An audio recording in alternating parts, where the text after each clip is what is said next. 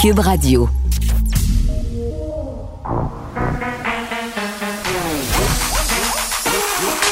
Elle a une opinion sur tous les sujets. Pour elle, toutes les questions peuvent être posées. Geneviève Peterson. Cube, Radio. Salut tout le monde, j'espère que vous allez bien. Merci de vous joindre à moi cet après-midi. On s'en va très très bientôt rejoindre le gouvernement Legault au point de presse. Euh, il sera accompagné de Christian Dubé et du docteur Arruda. 982 cas aujourd'hui. Euh, on on est en bas de la barre des 1000, donc c'est quand même encourageant. Ce qui est moins encourageant, ce sont les hospitalisations là, qui sont en hausse. Ça fait 47 hospitalisations. On va revenir euh, et en en point douter au point de presse sur la question de Noël. Là, ça a l'air un peu trivial de parler de ça euh, alors qu'on est en pandémie, mais c'est quand même une question qu'on a. Est-ce qu'on pourra se réunir ou pas à Noël? Dans quelles circonstances? Dans quelles mesures? Combien de monde?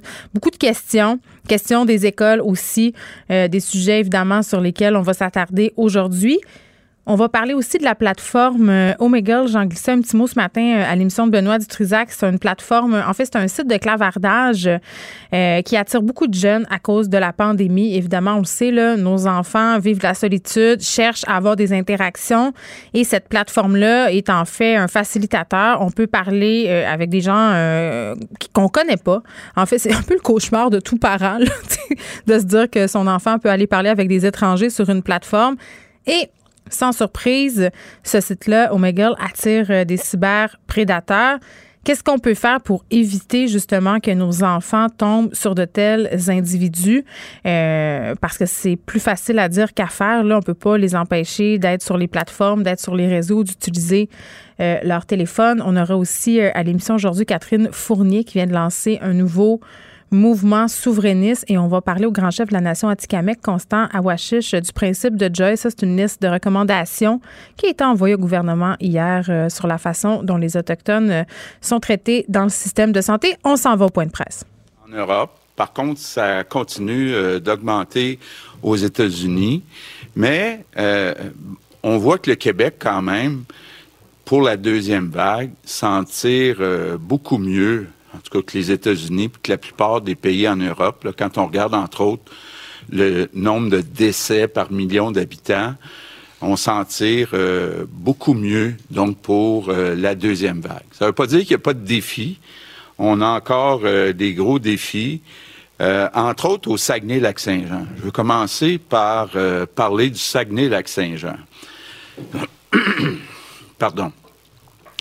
Au Saguenay-Lac-Saint-Jean, on continue d'avoir, euh, c'est l'endroit par million d'habitants ou par 100 milliers euh, d'habitants où il y a le plus de cas actifs, où il s'ajoute euh, le plus de cas, toute proportion gardée.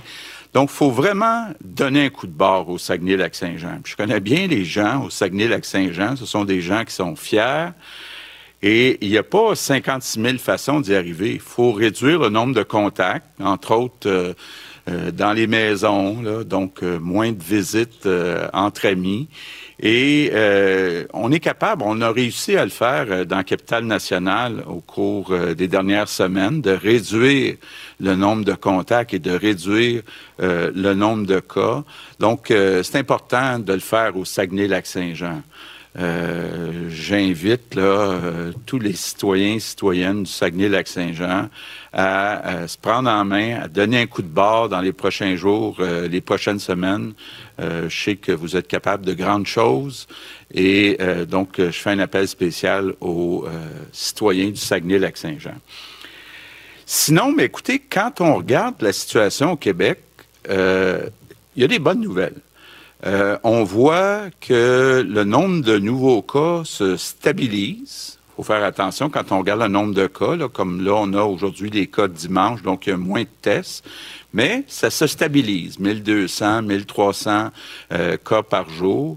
Donc, on semble avoir atteint un nouveau plateau. C'est encourageant, donc il n'y a pas d'augmentation euh, exponentielle. La situation aussi reste sous contrôle euh, dans les hôpitaux. Donc, on est en bas euh, du 600 cas. c'est sous contrôle aussi dans les CHSLD, même si on a des cas, c'est important de le dire, il y a beaucoup moins de cas qu'au printemps, c'est le jour et la nuit. Euh, nos écoles, les augmentations, on parle d'une trentaine de classes euh, qui sont ajoutées aujourd'hui. Donc, ça aussi, ça se euh, stabilise. Puis, la situation aussi, on peut dire qu'elle se stabilise dans les entreprises. Puis, oublions pas, on a 95 de nos entreprises qui fonctionnent actuellement. Donc, on semble avoir trouvé un certain équilibre. Et donc, ça veut dire que les mesures qu'on a en place, qu'on a mise en place, fonctionne. Bon, l'autre nouvelle encourageante, euh, c'est du côté euh, des vaccins. Après Pfizer, maintenant Moderna, euh, qui dit qu'il pourra avoir un vaccin de prêt en 2021. Donc, évidemment, il a rien de garanti, mais quand on parle aux experts, on peut penser que peut-être d'ici l'été prochain, on pourrait commencer à retrouver une vie à peu près euh, normale. Donc ça, c'est aussi euh, très encourageant. Donc on, on, passe bien à travers euh, la deuxième vague et puis on voit la lumière au bout du tunnel. Là. on semble enfin voir la fin de cette crise-là, là, quelque part en 2021. Par contre, notre grosse obsession, notre gros sujet de discussion actuellement, c'est qu'est-ce qu'on va être capable de faire pour le temps des fêtes. Donc, euh, euh, je veux vous dire que les discussions euh, se poursuivent avec la santé publique.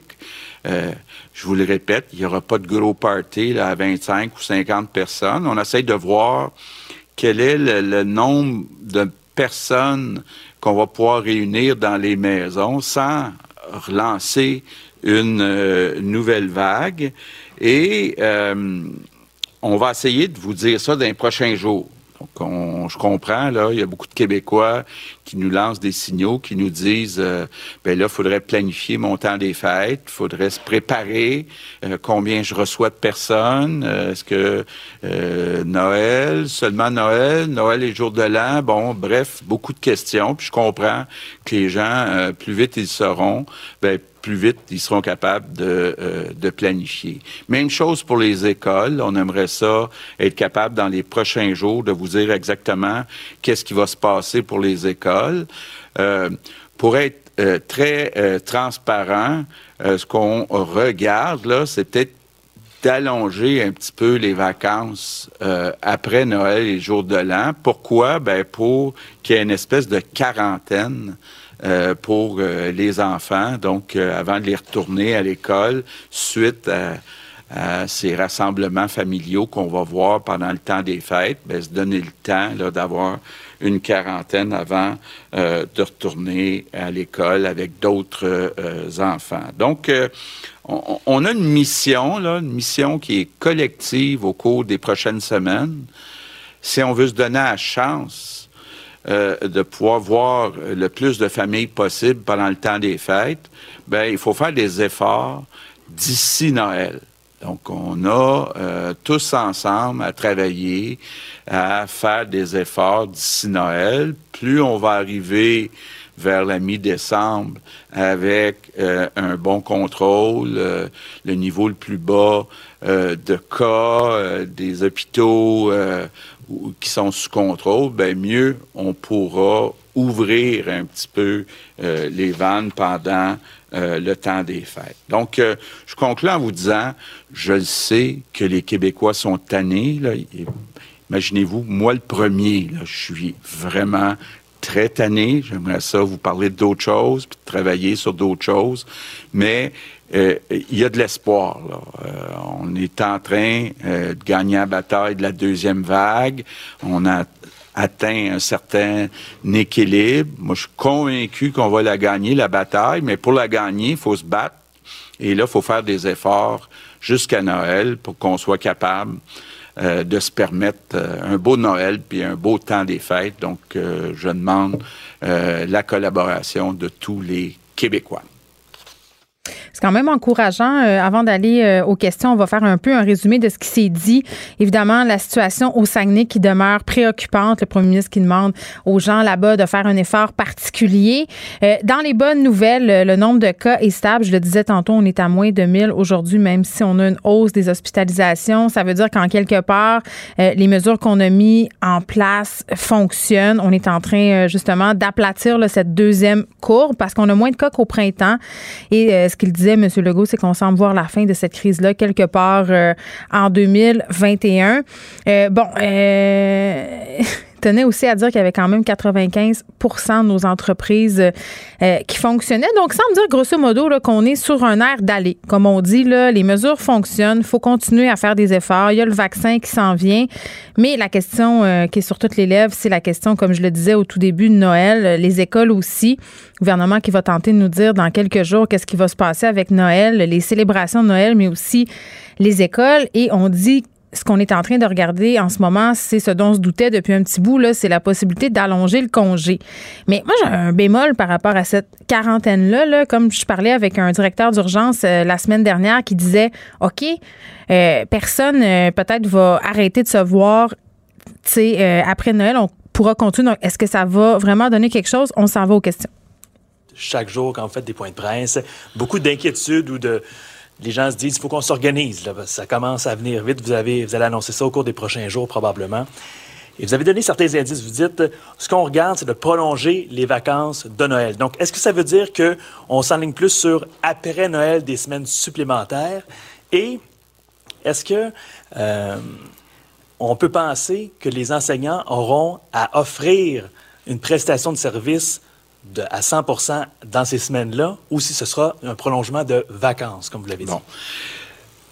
Non, pendant ces semaines-là, euh, si jamais on étend les vacances, euh, il n'y aurait pas de prestation de service à donner pendant ces euh, semaines-là. la, la question qu'on se pose, bon, quand on parle d'avant Noël, c'est de voir s'il y avait eu, puis là, c'est pas le cas, une augmentation importante, il y aurait eu une urgence de poser des gestes. Ça semble pas être le cas. Euh, là, c'est davantage en fonction euh, de peut-être mettre en place une espèce de quarantaine pour après les rassemblements familiaux, avant de retourner à l'école. Donc, on regarde plus actuellement pour après euh, les vacances normales. Et est-ce que ces semaines-là, vous aviez parlé de discussion avec les syndicats, à savoir, on pourrait peut-être reprendre ça euh, fin juin, début juillet. Les syndicats ont été très rapides à dire, il n'y en est pas question.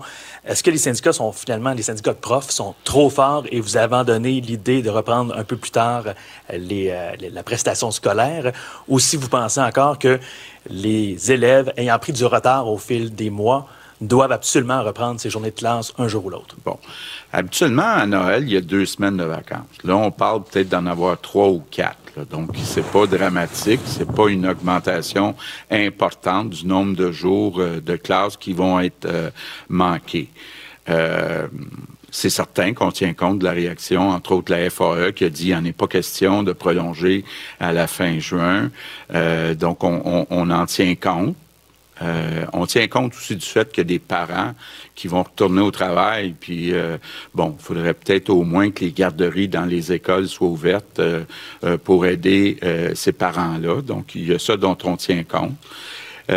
donc, c'est ça qu'on pèse. Est-ce qu'on ajoute aux deux semaines régulières une troisième ou une quatrième semaine? Il n'y a rien de décidé, mais on devrait prendre la décision au cours des prochains jours. On va y aller avec Andy Saint-André, TVA Nouvelle. Oui, bonjour à vous trois. Euh, je regarde ça, hausse significative des hospitalisations, 47 nouvelles hospitalisations. Euh, est-ce qu'on est à un point de, rupture euh, en ce moment dans certaines régions? Autrement dit, est-ce qu'on se dirige vers des transferts de patients d'une région ou d'une ville à l'autre? Oui, bien, je vais laisser la réponse à, à Christian, mais juste vous dire, je vous l'avais dit la semaine dernière, quand on a vu l'augmentation de cas dans les dernières semaines, sans à peu près aucune augmentation d'hospitalisation. On sentait que ça s'en venait. Euh, donc ça, ça vient de l'augmentation des semaines euh, précédentes. Maintenant, effectivement, c'est important de regarder où sont, dans quelle région sont euh, ces hospitalisations. Que Christian regarde ça très proche. je vous dirais qu'on en a à peu près 25 qui, de, du chiffre d'aujourd'hui. J'ai regardé le détail ce matin. Mais sans aller trop dans le détail, qui viennent de transferts, par exemple, de CHSLD où on pensait que c'était mieux d'avoir ces gens-là en hospitalisation pour mieux les servir. Donc, il y en a une partie de transfert. C'est pas des nouveaux cas, mais c'est des cas qui sont maintenant euh, en hospitalisation. La, la bonne nouvelle, c'est qu'ils sont répartis à l'échelle du Québec. Puis c'est sûr qu'il y en a une portion importante au Saguenay-Lac-Saint-Jean, étant donné l'augmentation. Euh, je dis souvent qu'une journée fait pas fait pas la nouvelle. Alors donc, euh, faisons attention, mais c'est sûr que ce que le premier ministre vient de dire, les 1200, 1300 cas qu'on a eus depuis plusieurs jours finissent par euh, se transférer en hospitalisation. Alors, c'est sûr qu'on va suivre ça très proche, mais je vous dirais que c'est également réparti, mais il y en a une bonne partie aussi au Saguenay-Lac-Saint-Jean. Dossier Martin Prudhomme, M. Legault. Oui. Est-ce que votre objectif, c'est de le mettre dehors? Écoutez, moi, depuis le début, là, je me suis pas mêlé du dossier, puis on a laissé les emplois supérieurs, puis les gens qui s'occupent de la partie administrative s'occuper du dossier. Puis étant donné que c'est judiciarisé, que c'est devant les tribunaux, vous allez comprendre que je ferai pas de commentaires, mais je me suis pas mêlé du dossier depuis le début, puis j'ai pas l'intention de m'en mêler. Merci. On va y aller avec Guillaume Bourgo, côté Le Devoir. Euh, oui, bonjour, Monsieur Legault. J'aimerais savoir pour ce qui est euh, de ce qui sera décidé pour le temps des fêtes, est-ce que ça pourrait être des solutions à la carte, c'est-à-dire un, peu selon le système des alertes régionales, que ce ne soit pas les mêmes permissions d'une région à l'autre, ou, euh, pour ce qui est de la période des fenêtres des fêtes, pardon, au contraire, vous allez y aller avec une solution uniforme à travers le, territoire? On va essayer de garder ça simple. Hein? Moi, j'essaie de garder ça simple. Donc, ça veut dire à grandeur du Québec. OK. Mais ça veut dire, par exemple, vous parliez du Saguenay-Lac-Saint-Jean tout à l'heure, qui est plus préoccupant aujourd'hui. Peu importe ce genre de détails-là régionaux, si, lorsque vous adopterez la, position que vous allez annoncer bientôt, elle va s'appliquer à l'échelle du Québec. C'est ce que je comprends. Regardez ça le plus simple possible. Hein? Donc, euh, tout le monde est d'accord, c'est ça? Oui, on est d'accord. Euh, j'aimerais savoir dans le calcul que vous faites à l'heure actuelle par rapport à cette décision-là, justement, c'est peut-être une question pour M. Arruda davantage. comment on est capable d'établir quelle est notre marge de manœuvre, autant dans la, capacité du système de santé de, de soutenir une augmentation des cas qui pourrait venir d'une augmentation des contacts, euh, comment, comment on arrive à évaluer ça précisément? Ben, c'est une analyse complexe qui prend plusieurs facteurs, qui doit prendre aussi en considération la réponse de la population, le comportement. Parce qu'on a beau prescrire, si les gens ne font pas ce qu'on dit, ça va avoir des impacts. Et c'est pour ça qu'on regarde à la fois l'épidémio, combien on a de cas. Actuellement, on a réussi à rester dans un certain plateau. Puis on va voir si, avec les efforts qu'on continue, on va pas voir une baisse, qui va être un bon indice le, nombre d'hospitalisations, bien entendu, la quantité d'éclosions, est-ce qu'on a la capacité de contrôler ou pas, la capacité d'enquêter, tout ça, c'est des facteurs qui sont pris en compte. Après ça, on regarde où ont été les milieux où il y a eu le plus de transmission, euh, quels ont été ces, milieux-là. Ceux-là, dans le fond, il faut, être capable de les contrôler. En fait, compte, il faut essayer de, de postuler sur la base de cette analyse-là euh, je vous dirais, là, qui est à la fois épidémiologique, mais il n'y a pas de recette parfaite. Hein. Je veux dire, euh, il n'y a pas un textbook qui va dire de l'OMS, ou même quand on compare la France puis le Québec, euh, quand on parle qu'on a refermé les restaurants en France, mais ils ferment à 9 heures, c'est pas nécessairement la même chose qu'ici. Et entre ce qu'on prescrit puis ce qui se passe sur le terrain, il y a deux mondes. Fait que je vous dirais que c'est un mélange de, de science, de projection sur la base de l'analyse que font des experts en santé publique qu'on fait nous. Et après ça, on conseille le gouvernement à faire différents scénarios. Si euh, on ouvre certains éléments, ben il y a des risques qui augmentent. Qu'est-ce qu'on veut aussi viser? Hein, dans le fond, on veut viser quoi, là, actuellement? Le principal objet, c'est de viser un Noël familial en santé et adapté. On sait qu'on peut pas faire des parties comme dans, comme dans l'ancien temps. Fait que c'est ça l'analyse. c'est une grande réponse. On va me dire que j'aurais dû parler moins longtemps, mais c'est ce que je voulais vous exprimer. Mais Bon, tout ça pour dire euh, que à Noël, on va essayer de garder ça simple. Ça va être la même solution euh, pour toute la province parce qu'on questionnait M. Legault à savoir est-ce que, mettons, on pourrait penser à des solutions adaptées aux zones dans lesquelles on se trouve. Par exemple, si on est en zone rouge, des mesures plus strictes, si c'est moins problématique, donner plus de lousse au monde. Mais non, je pense que les solutions à la carte ne seront pas envisagées. Euh, on ira au plus simple possible. Pour elle, une question sans réponse n'est pas une réponse. Geneviève Peterson. Cube Radio. On parle avec Nicole Gibaud. Salut, Nicole. Salut Geneviève. On fait un retour euh, sur cette attaque qui a eu euh, lieu il y a quelques années. En 2018, en fait, cette attaque au camion bélier à Toronto. On en a parlé brièvement la semaine passée, là, le procès d'Alec Minissian qui s'ouvrait. Et là, ce qu'on apprend aujourd'hui, euh, c'est qu'il n'a pas de remords. Il n'a jamais manifesté de remords ou présenté des excuses. C'est ce que témoignait, je pense que c'est ce que témoignait son père. Et moi, je me posais la question, je regardais ça aller, puis c'est épouvantable ce qui s'est passé à Toronto Toronto, euh, c'était un crime en plus sexiste. Euh, il a tué du monde, il y a des gens qui ont été blessés. Euh, c'est vraiment odieux, mais je me dis qu'il y a quelque part en moi, OK, remords, pas remords, ça change quoi sur le jugement? OK. oui, c'est vrai qu'on en a parlé un peu, puis on l'a parlé dans le contexte qu'il soulevait la non-responsabilité criminelle, si tu te souviens. Ouais. Puis c'était assez complexe comme situation parce que essayer de débrouiller tout ça là, avec les textes qu'on avait. Et effectivement, il a reconnu, bon, que c'était lui qui avait commis les gestes, 10 morts, une 15 ou 16 blessés. Euh, mm-hmm. Évidemment, alors, euh, une affaire épouvantable, et oui, liée à la misogynie. Bon, enfin, il était misogène. Euh, C'est un incel, les hommes qui pensent qu'on leur doit du sexe. Exactement.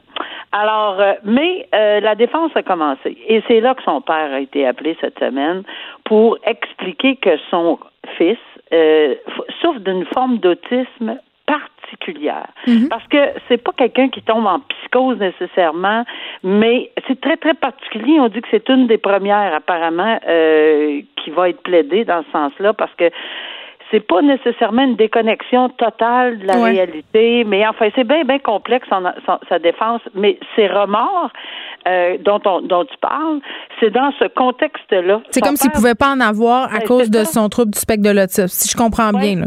Il y, a, il y a, vraiment, il est, il est complètement, on peut dire n'importe quoi, il peut regarder quelque chose, puis ça change rien. on n'est pas en train de dire que les gens qui sont euh, qui ont un trouble du spectre de l'autisme n'ont pas de remords. C'est lui particulièrement sa situation à lui. Pas du tout. C'est vraiment un cas très particulier qui est analysé, puis il y a un expert qui a témoigné dans son cas à lui. Mhm. Et non, on n'en fait pas une généralité parce que c'est pas vrai que les gens qui sont euh, qui souffrent de ce spectre de l'autisme en général ont ça. Oui, il y a beaucoup de préjugés. C'est ça. Et lui, c'est très particulier, puis c'est important dans ce cas-là parce que quand on écoute son entrevue avec les policiers, etc., il y a comme rien. C'est vide, vide, vide, vide, vide. Et, et c'est un peu là-dessus qu'on base évidemment l'expertise, puis bon, euh, ce sur quoi on va s'en aller. Là. Puis il y a énorme, mais il y a des vidéos, il y a des la, la juge là-dedans a, tranché plein d'affaires. Est-ce que oui ou non, la défense refuse de donner la vidéo du, du de l'expert, soulève des. Il y a des questions là-dedans incroyables. Finalement, la juge a tranché en deux, et a dit oui, vous aurez les, la possibilité d'écouter l'expert, parce que c'est important pour la couronne d'écouter l'expert de ce monsieur qui dit que c'est à cause de ça qu'il ne veut pas être trouvé responsable criminellement. On s'entend que c'est une, une nécessité pour pouvoir contre-interroger cet expert-là. Mais là, on met le pied sur le frein, on peut pas le donner tout de suite. Il faut entendre le père parce que on veut pas ouvrir le jeu, parce que la défense n'a jamais à ouvrir son jeu, mais ici, on plaide la, la, la non-responsabilité criminelle. Alors, très spécial comme dossier, mais tout ça pour dire que ces remords, apparemment, que c'est juste parce que c'est une personne dans sa bulle. Mais ça change-tu quelque chose pour le jugement? Ben, moi, je te dirais que s'il est trouvé non, euh, non criminellement responsable, ça va être à cause de tout ça. C'est pas juste le remords. OK. Euh, tu te rappelles, on s'était parlé euh, de deux hommes qui s'étaient vus imposer une peine de prison parce que, en fait, ils avaient agressé sexuellement plusieurs jeunes femmes après leur avoir fait ingérer du GHB, communément appelé la drogue du viol, à leur insu eh bien, le frère d'un de ces hommes-là euh, a été arrêté dimanche. Euh, on le soupçonne d'avoir tué son père avec un katana. Euh, j'ai envie de dire drôle, c'est toute qu'une famille. Là.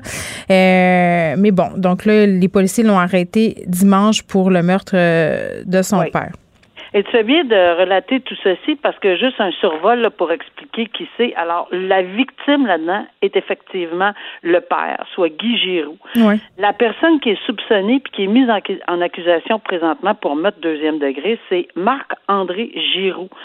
Et oui, c'est son frère Michel Giroux avec un autre individu, comme tu as bien souligné, qui, a, qui ont été sentencés à sept ans de pénitencier pour Mhm. avoir drogué plusieurs victimes euh, au GHB. Et j'ajoute que le suspect qui a tué son père, alors tu as les deux frères, tu as le père qui est décédé. Ouais. C'est pas drôle, mais c'est incroyable cette famille-là. Mais non, mais c'est Ben, ça. là. On dirait Animal Kingdom. Exact. Alors, Marc-André Giroux, là, qui est accusé, ben lui aussi fait face à des agressions, une euh, des euh, accusations d'agression sexuelle euh, qui datent de 2018, Ah, ben mais ouais. pour lequel il était accusé en 2019. Alors, j'ai envie de dire quelle famille, euh, parce qu'il n'y a pas d'autres mots, mais effectivement, euh, moi, nécessairement, là, ça c'est inusité qu'on voit ceci, mais malheureusement, dans ma carrière, j'ai vu, sans nommer de nom, là, j'ai vu ce genre, malheureusement, euh, souvent entre père, fils, etc. Souvent, évidemment, les exemples donnés sont pas toujours les meilleurs. Alors, euh, mais il reste qu'une personne a perdu la vie, qui est le père. Là. Ouais.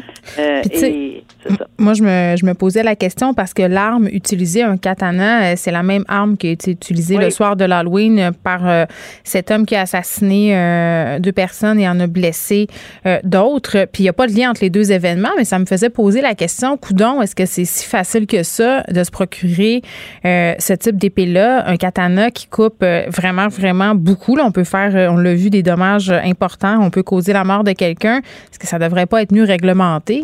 Ben, c'est une question que je me pose parce qu'honnêtement, dans toute ma carrière, j'en ai vu des armes, là, puis défiler. C'est ça. Ailleurs, je me souviens pas d'avoir vu cette. Peut-être que c'est prohibé, peut-être que c'est dans la liste, mais on- c'était tellement inusité comme arme que moi, je l'ai jamais rencontré, j'ai jamais vu ça. C'est la première fois à Québec qu'on entendait parler de ceci. Mais Et oui. oui.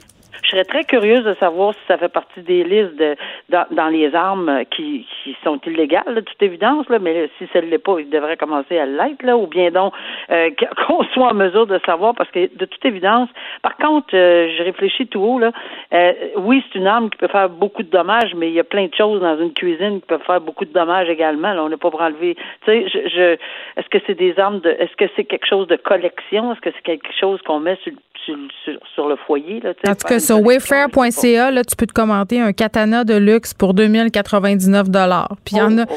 Puis tu sais, il y a, d'autres sites parce que pendant que tu me parlais, je suis allée voir un peu, euh, mettons, euh, j'ai marqué dans Google se procurer un katana. Il y a quand même pas mal euh, d'entrées Ah qui sortent. Puis c'est un- ouais, fait que c'est assez décourageant. Peut-être qu'on devrait se pencher euh, là-dessus au Ben, niveau des autorités pour peut-être euh, mieux contrôler ça parce que ça a l'air pas mal facile euh, de se procurer. Tout ça, je pense que Jean-René Dufort, par ailleurs, a fait un topo là-dessus euh, tout dernièrement à Infoman. Puis je pense que c'est important que tu dises qu'on ne sait pas. Tu sais, est-ce que c'est du mimétisme, c'est-à-dire est-ce Non, qu'on on le a sait pas. J'ai juste remarqué Ben, ça. on le sait pas. Euh, on espère que non, là, euh, que que c'est pas le cas, mais c'est parce que ça peut donner des idées. Alors, Mm. ce qu'on a voulu, euh, euh, ou c'était juste là, puis c'est l'arme qu'on a utilisée parce que c'était l'arme qui était sur place. Alors, Mm. je pense que c'est important, puis de le voir, puis de le vérifier. C'est- si c'est si disponible que ça, peut-être te poser des questions. Nicole Gibault, merci. On se reparle demain. Oui, merci. Bonne Merci. journée.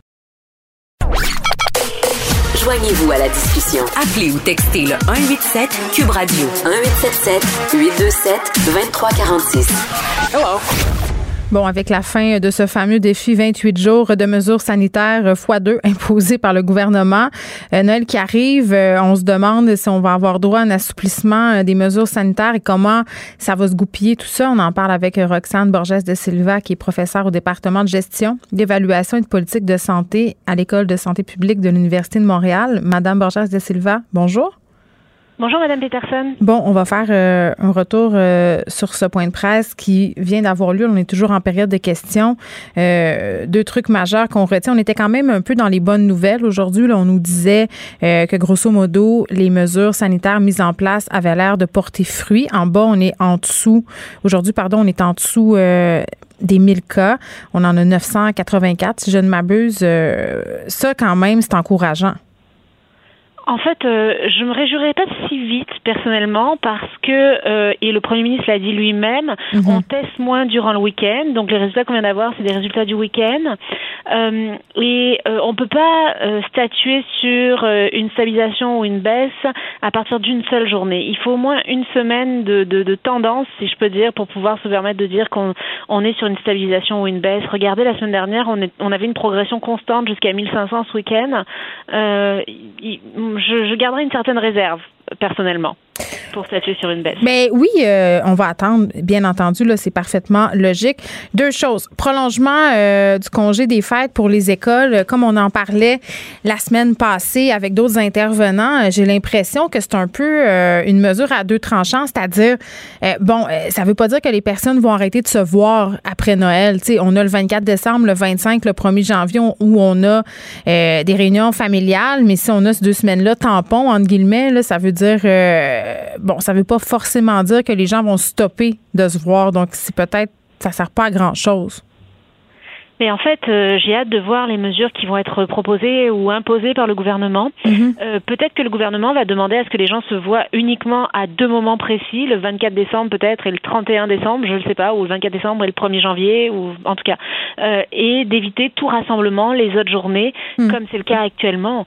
Si c'est le si le gouvernement euh, propose ce type de mesure-là et que on reprend l'école euh, 14 jours après le, le 1er janvier, hmm. c'est sûr qu'on a de grandes chances d'avoir circonscrit toutes les explosions qui auraient pu survenir à partir de contacts familiaux ou, dans les fêtes de famille. Mais oui, puis là, Mme Borges de Silva aussi, là, par rapport à Noël, les gens se posent beaucoup de questions, les gens ont besoin de planifier. Euh, là, on nous a clairement dit que ça serait la même solution euh, pour tout le Québec. Donc, ça sera la même chose qu'on soit dans une zone euh, rouge, une zone orange ou une autre zone. C'est quand même une patate chaude, cette question de Noël, parce que, évidemment, c'est impossible de vraiment les contrôler, les parties de Noël. il y aura forcément des éclosions parce que, on va se le dire, les soirées de famille, c'est exactement le genre de situation idéale pour le virus. Là. Oui, tout à fait. Et, et, ça va être compliqué. Et en fait, on, il va falloir compter sur le bon vouloir de la population euh, de respecter les, les, règles qui vont être, euh, ben, les règles qui vont être dictées par le gouvernement. Parce que si les, si on a une grande partie de personnes qui respectent pas les règles et qui font des parties à 30 ou 40 personnes, mm. on risque d'avoir des grosses éclosions. Et ça va être difficile. Et il va y avoir des, les grands-parents, les grands-parents, les, les oncles, les tantes qui risquent de se retrouver euh, à, à l'hôpital et même de décéder. Et, mm. et il faut penser à ça quand on organise les fêtes alors j'espère que la population québécoise va y penser. Oui, puis en même temps, je me disais, euh, est-ce qu'on est en train, en quelque sorte, de faire une solution simple pour faire plaisir à tout le monde? Parce que si à un moment donné, on dit non à certaines régions et on dit oui à d'autres régions, ça va susciter la grogne. Moi, je disais par rapport à l'Halloween, Mme Borges de Silva, je me disais, c'est un peu une décision qu'on prend pour faire plaisir au monde. J'ai l'impression qu'on est un peu dans la même situation avec Noël. Mais en fait, il faut faire attention. Euh, euh, ben, on n'est pas tout à fait dans la même situation parce que l'Halloween c'était euh, une fête en extérieur. Ben, c'était en fait si les gens respectaient les règles, c'était juste des déplacements en extérieur. Mm. donc dans l'extérieur, en extérieur, en fait, dans l'air, le virus se dilue beaucoup plus facilement qu'en intérieur. par contre, pour les fêtes de Noël, mais c'est sûr que c'est beaucoup mieux d'adopter une règle pour tout le pour tout le Québec qui soit standardisée, qui soit facile à comprendre un seul message de communication clair pour tout le monde. Et puis, de toute façon, le virus est présent partout au Québec et on voit que certaines régions qui n'avaient pas du tout été touchées, comme le Saguenay, mhm. euh, vivent vraiment en ce moment des, des moments difficiles. Donc, c'est ça, serait pratiquement, sachant qu'on est tous touchés partout, ça serait inutile de compliquer un message et d'avoir des règles différentes pour euh, tout le Québec. En même temps, c'est impossible de penser que les gens vont, vont parfaitement suivre les consignes à Noël et je pense que le gouvernement en est parfaitement conscient. Euh, les gens vont vouloir passer euh, des soirées en famille, puis là, on se demande est-ce que les policiers vont être appelés à intervenir? Je vois mal les policiers arriver à Noël puis dire aux gens, ben allez-vous-en chez vous, tu sais. Mais j'invite les gens à réfléchir à cette idée, euh, ce besoin d'être en famille avec, euh, euh d'être en, en famille nombreuse mm. versus euh, le risque d'avoir parmi les membres de la famille qui seront présents, la quarantaine de personnes, des gens qui vont finir à l'hôpital et qui vont décéder. Donc c'est un pensez-y euh, sérieusement là, pensez-y à deux fois avant de faire des, des parties de famille parce que il peut y avoir des personnes qui soient asymptomatiques dans le party puis c'est, c'est fini là quand ça pogne ça pogne. Mais oui, puis. En même temps, hier j'entendais euh, bon euh, qu'on va possiblement permettre trois familles, dix personnes. Moi je trouvais ça beaucoup, Madame Borges de Silva. Honnêtement là, je trouvais ça trop c'est sûr que, mais en fait, c'est toujours un équilibre qui est très difficile à trouver entre la santé mentale et euh, les risques et le besoin de la population de, de se relâcher un peu et de fêter avec le temps des fêtes. Mais c'est pour ça que le gouvernement pense à ces mesures euh, de prolonger les vacances de Noël, ah ben, c'est ça, de, de reprendre l'école un peu plus tard, Mm. euh, pour justement circonscrire les éclosions qui pourraient avoir lieu et éviter que les enfants ramènent le, le virus dans les dans les écoles. Bon, puis une autre préoccupation qui est un peu éclipsée par toutes les questions entourant Noël, ce sont les éclosions dans les milieux de travail. Où est-ce qu'on on en est où par rapport à ça? Est-ce qu'on devrait s'inquiéter?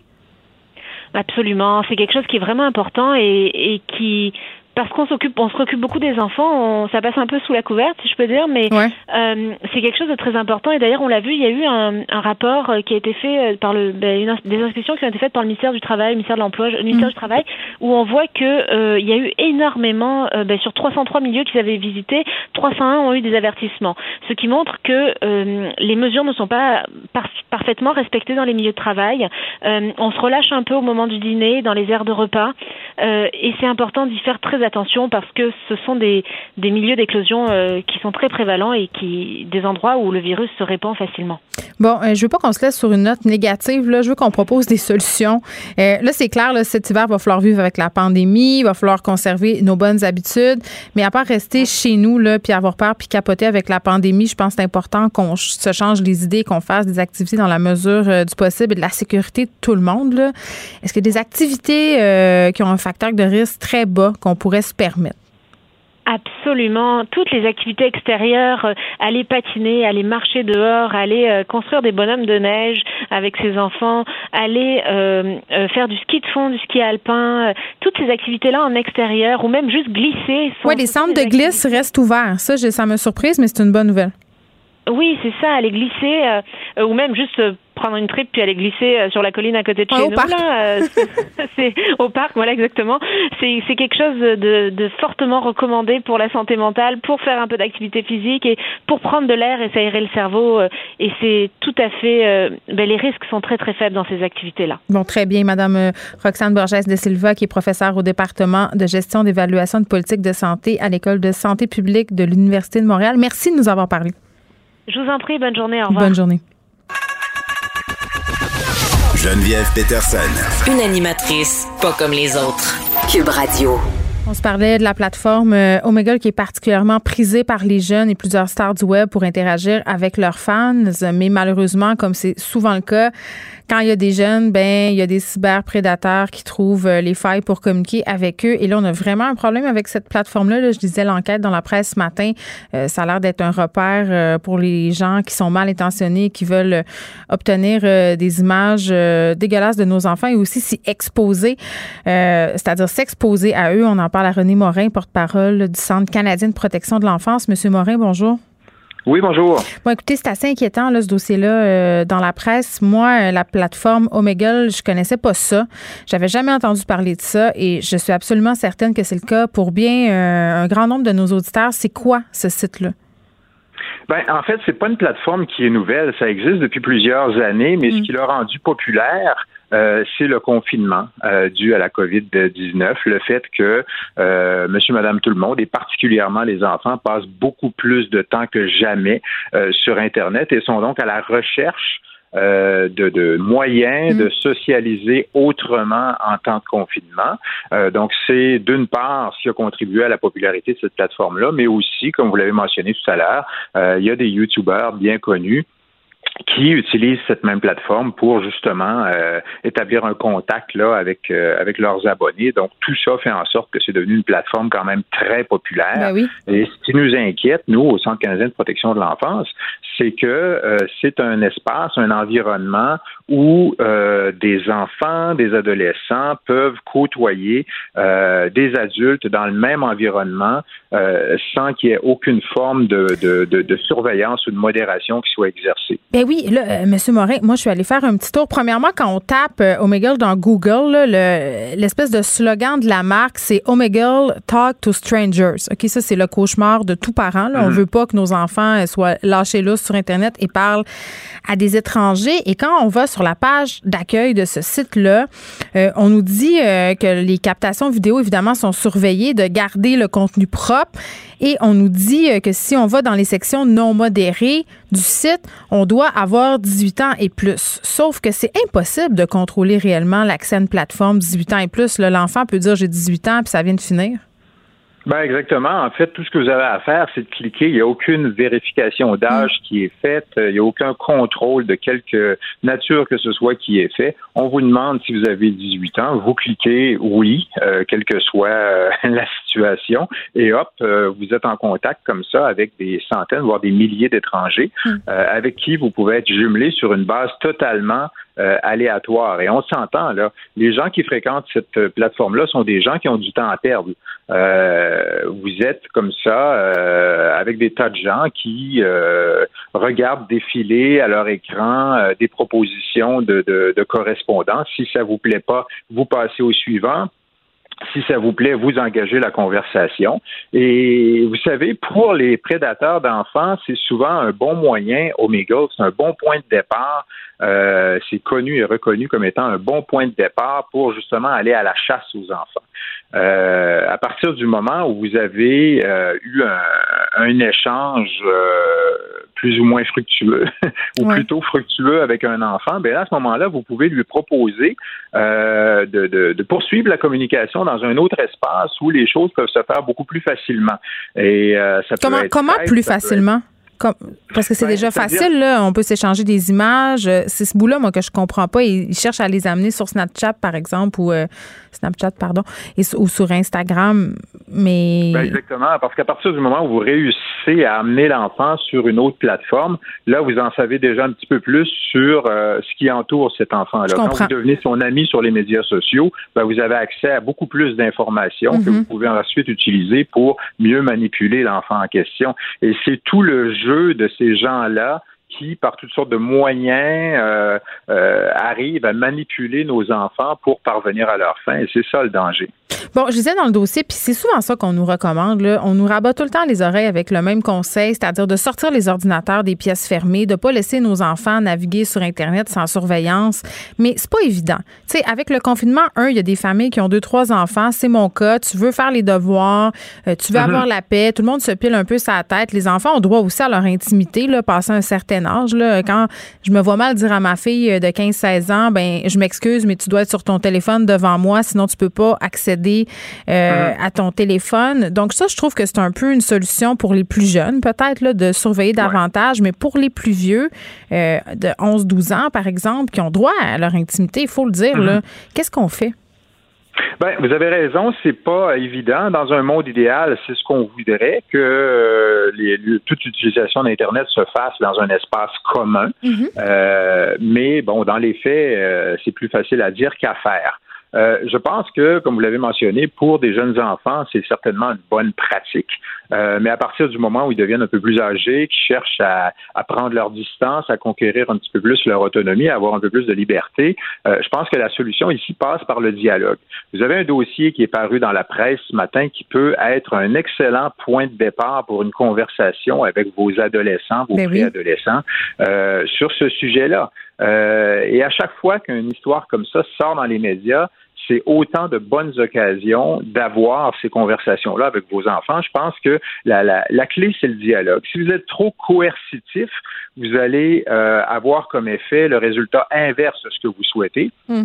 C'est-à-dire que vos enfants vont, vont, vont se cacher encore plus qu'ils le font déjà et vont vous ignorer encore plus qu'ils le font déjà. Donc, procéder plutôt par une approche de dialogue euh, pour bien faire comprendre à vos enfants que ces enjeux-là vous préoccupent, mm. euh, que vous avez l'impression qu'il est peut-être en danger lorsqu'il utilise Internet dans l'intimité de sa chambre à coucher.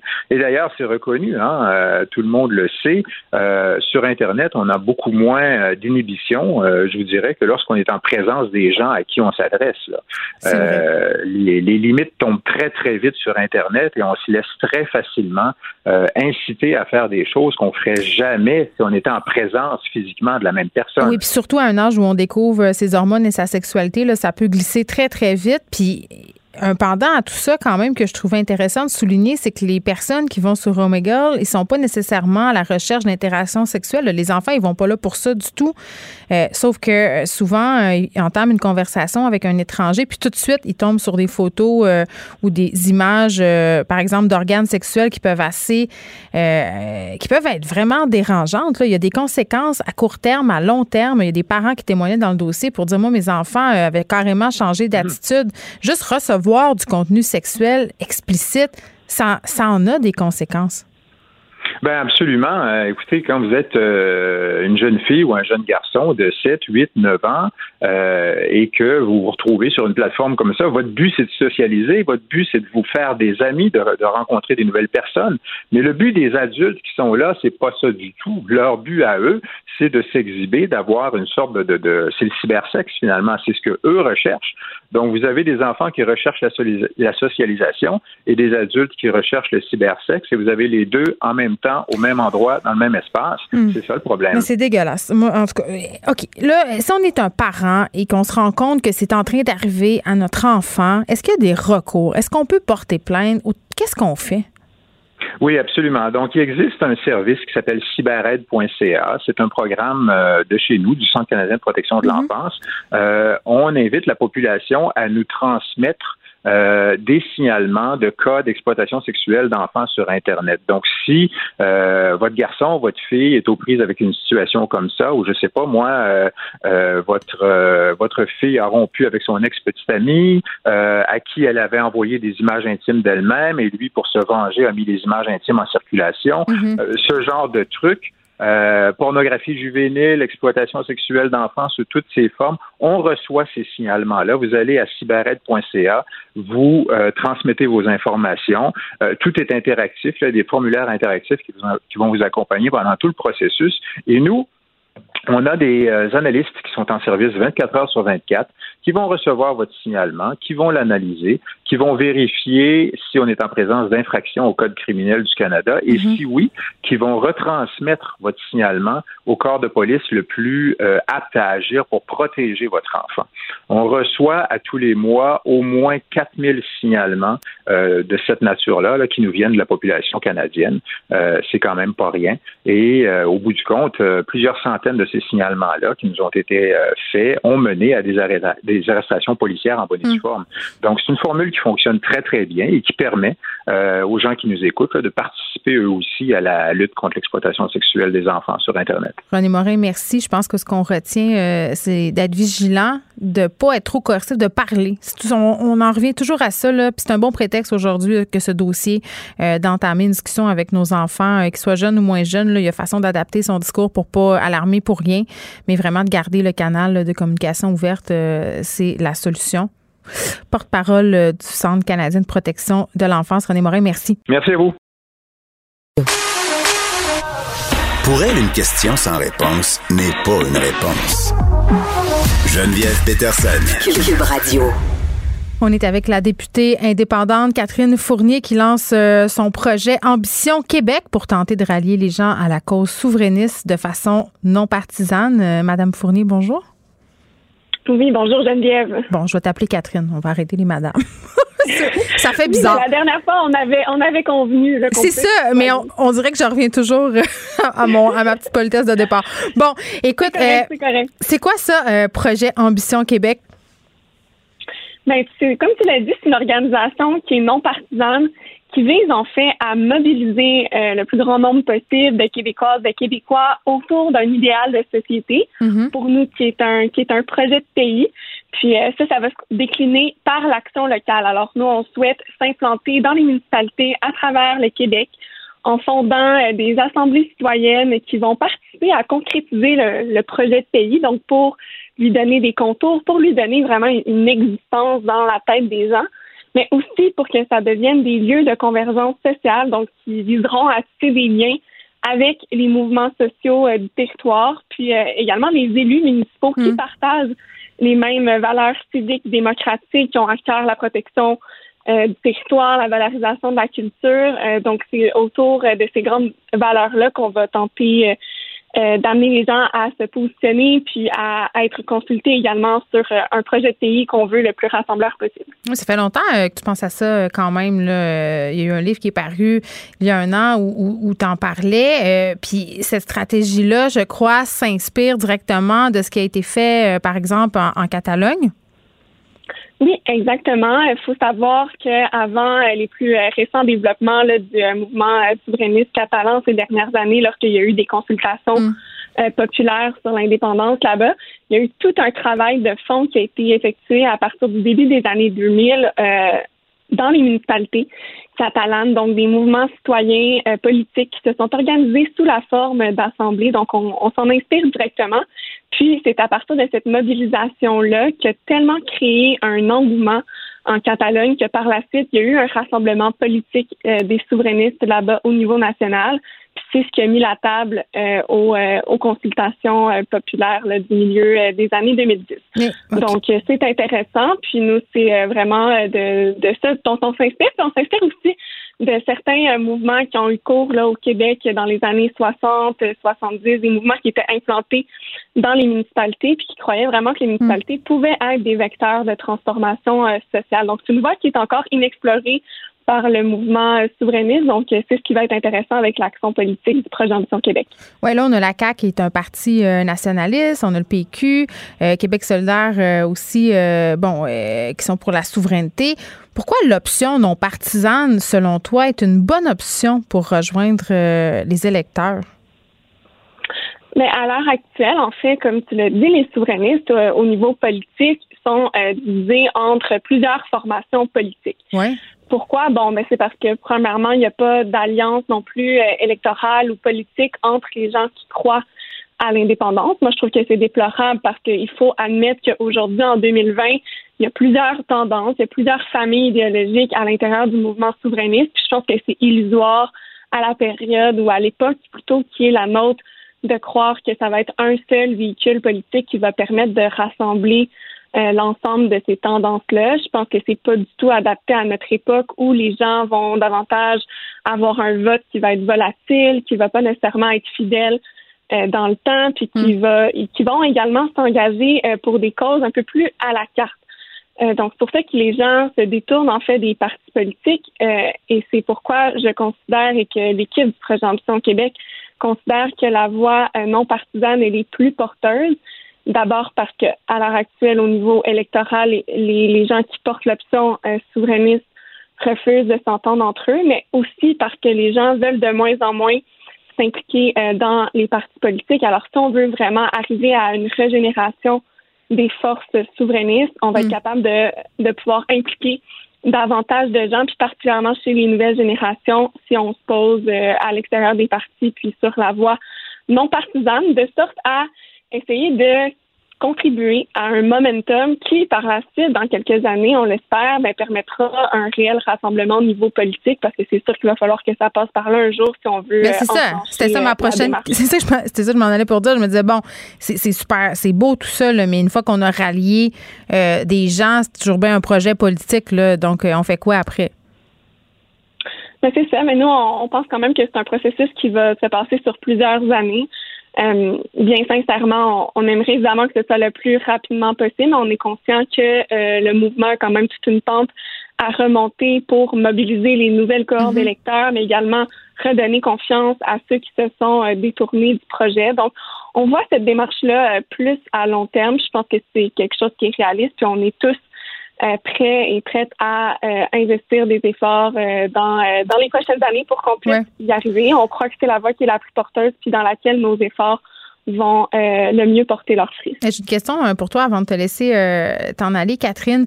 Il y a eu toute cette étude sur la question du, français et du français à Montréal, en particulier les Québécois qui sont inquiets pour la pérennité de la langue française. puis je te pose une question sur les jeunes parce que bon, quand même, ce qui est ressorti de tout ça, c'est que les jeunes, par rapport à la fameuse question de se faire répondre ou pas en anglais ou en français dans les magasins.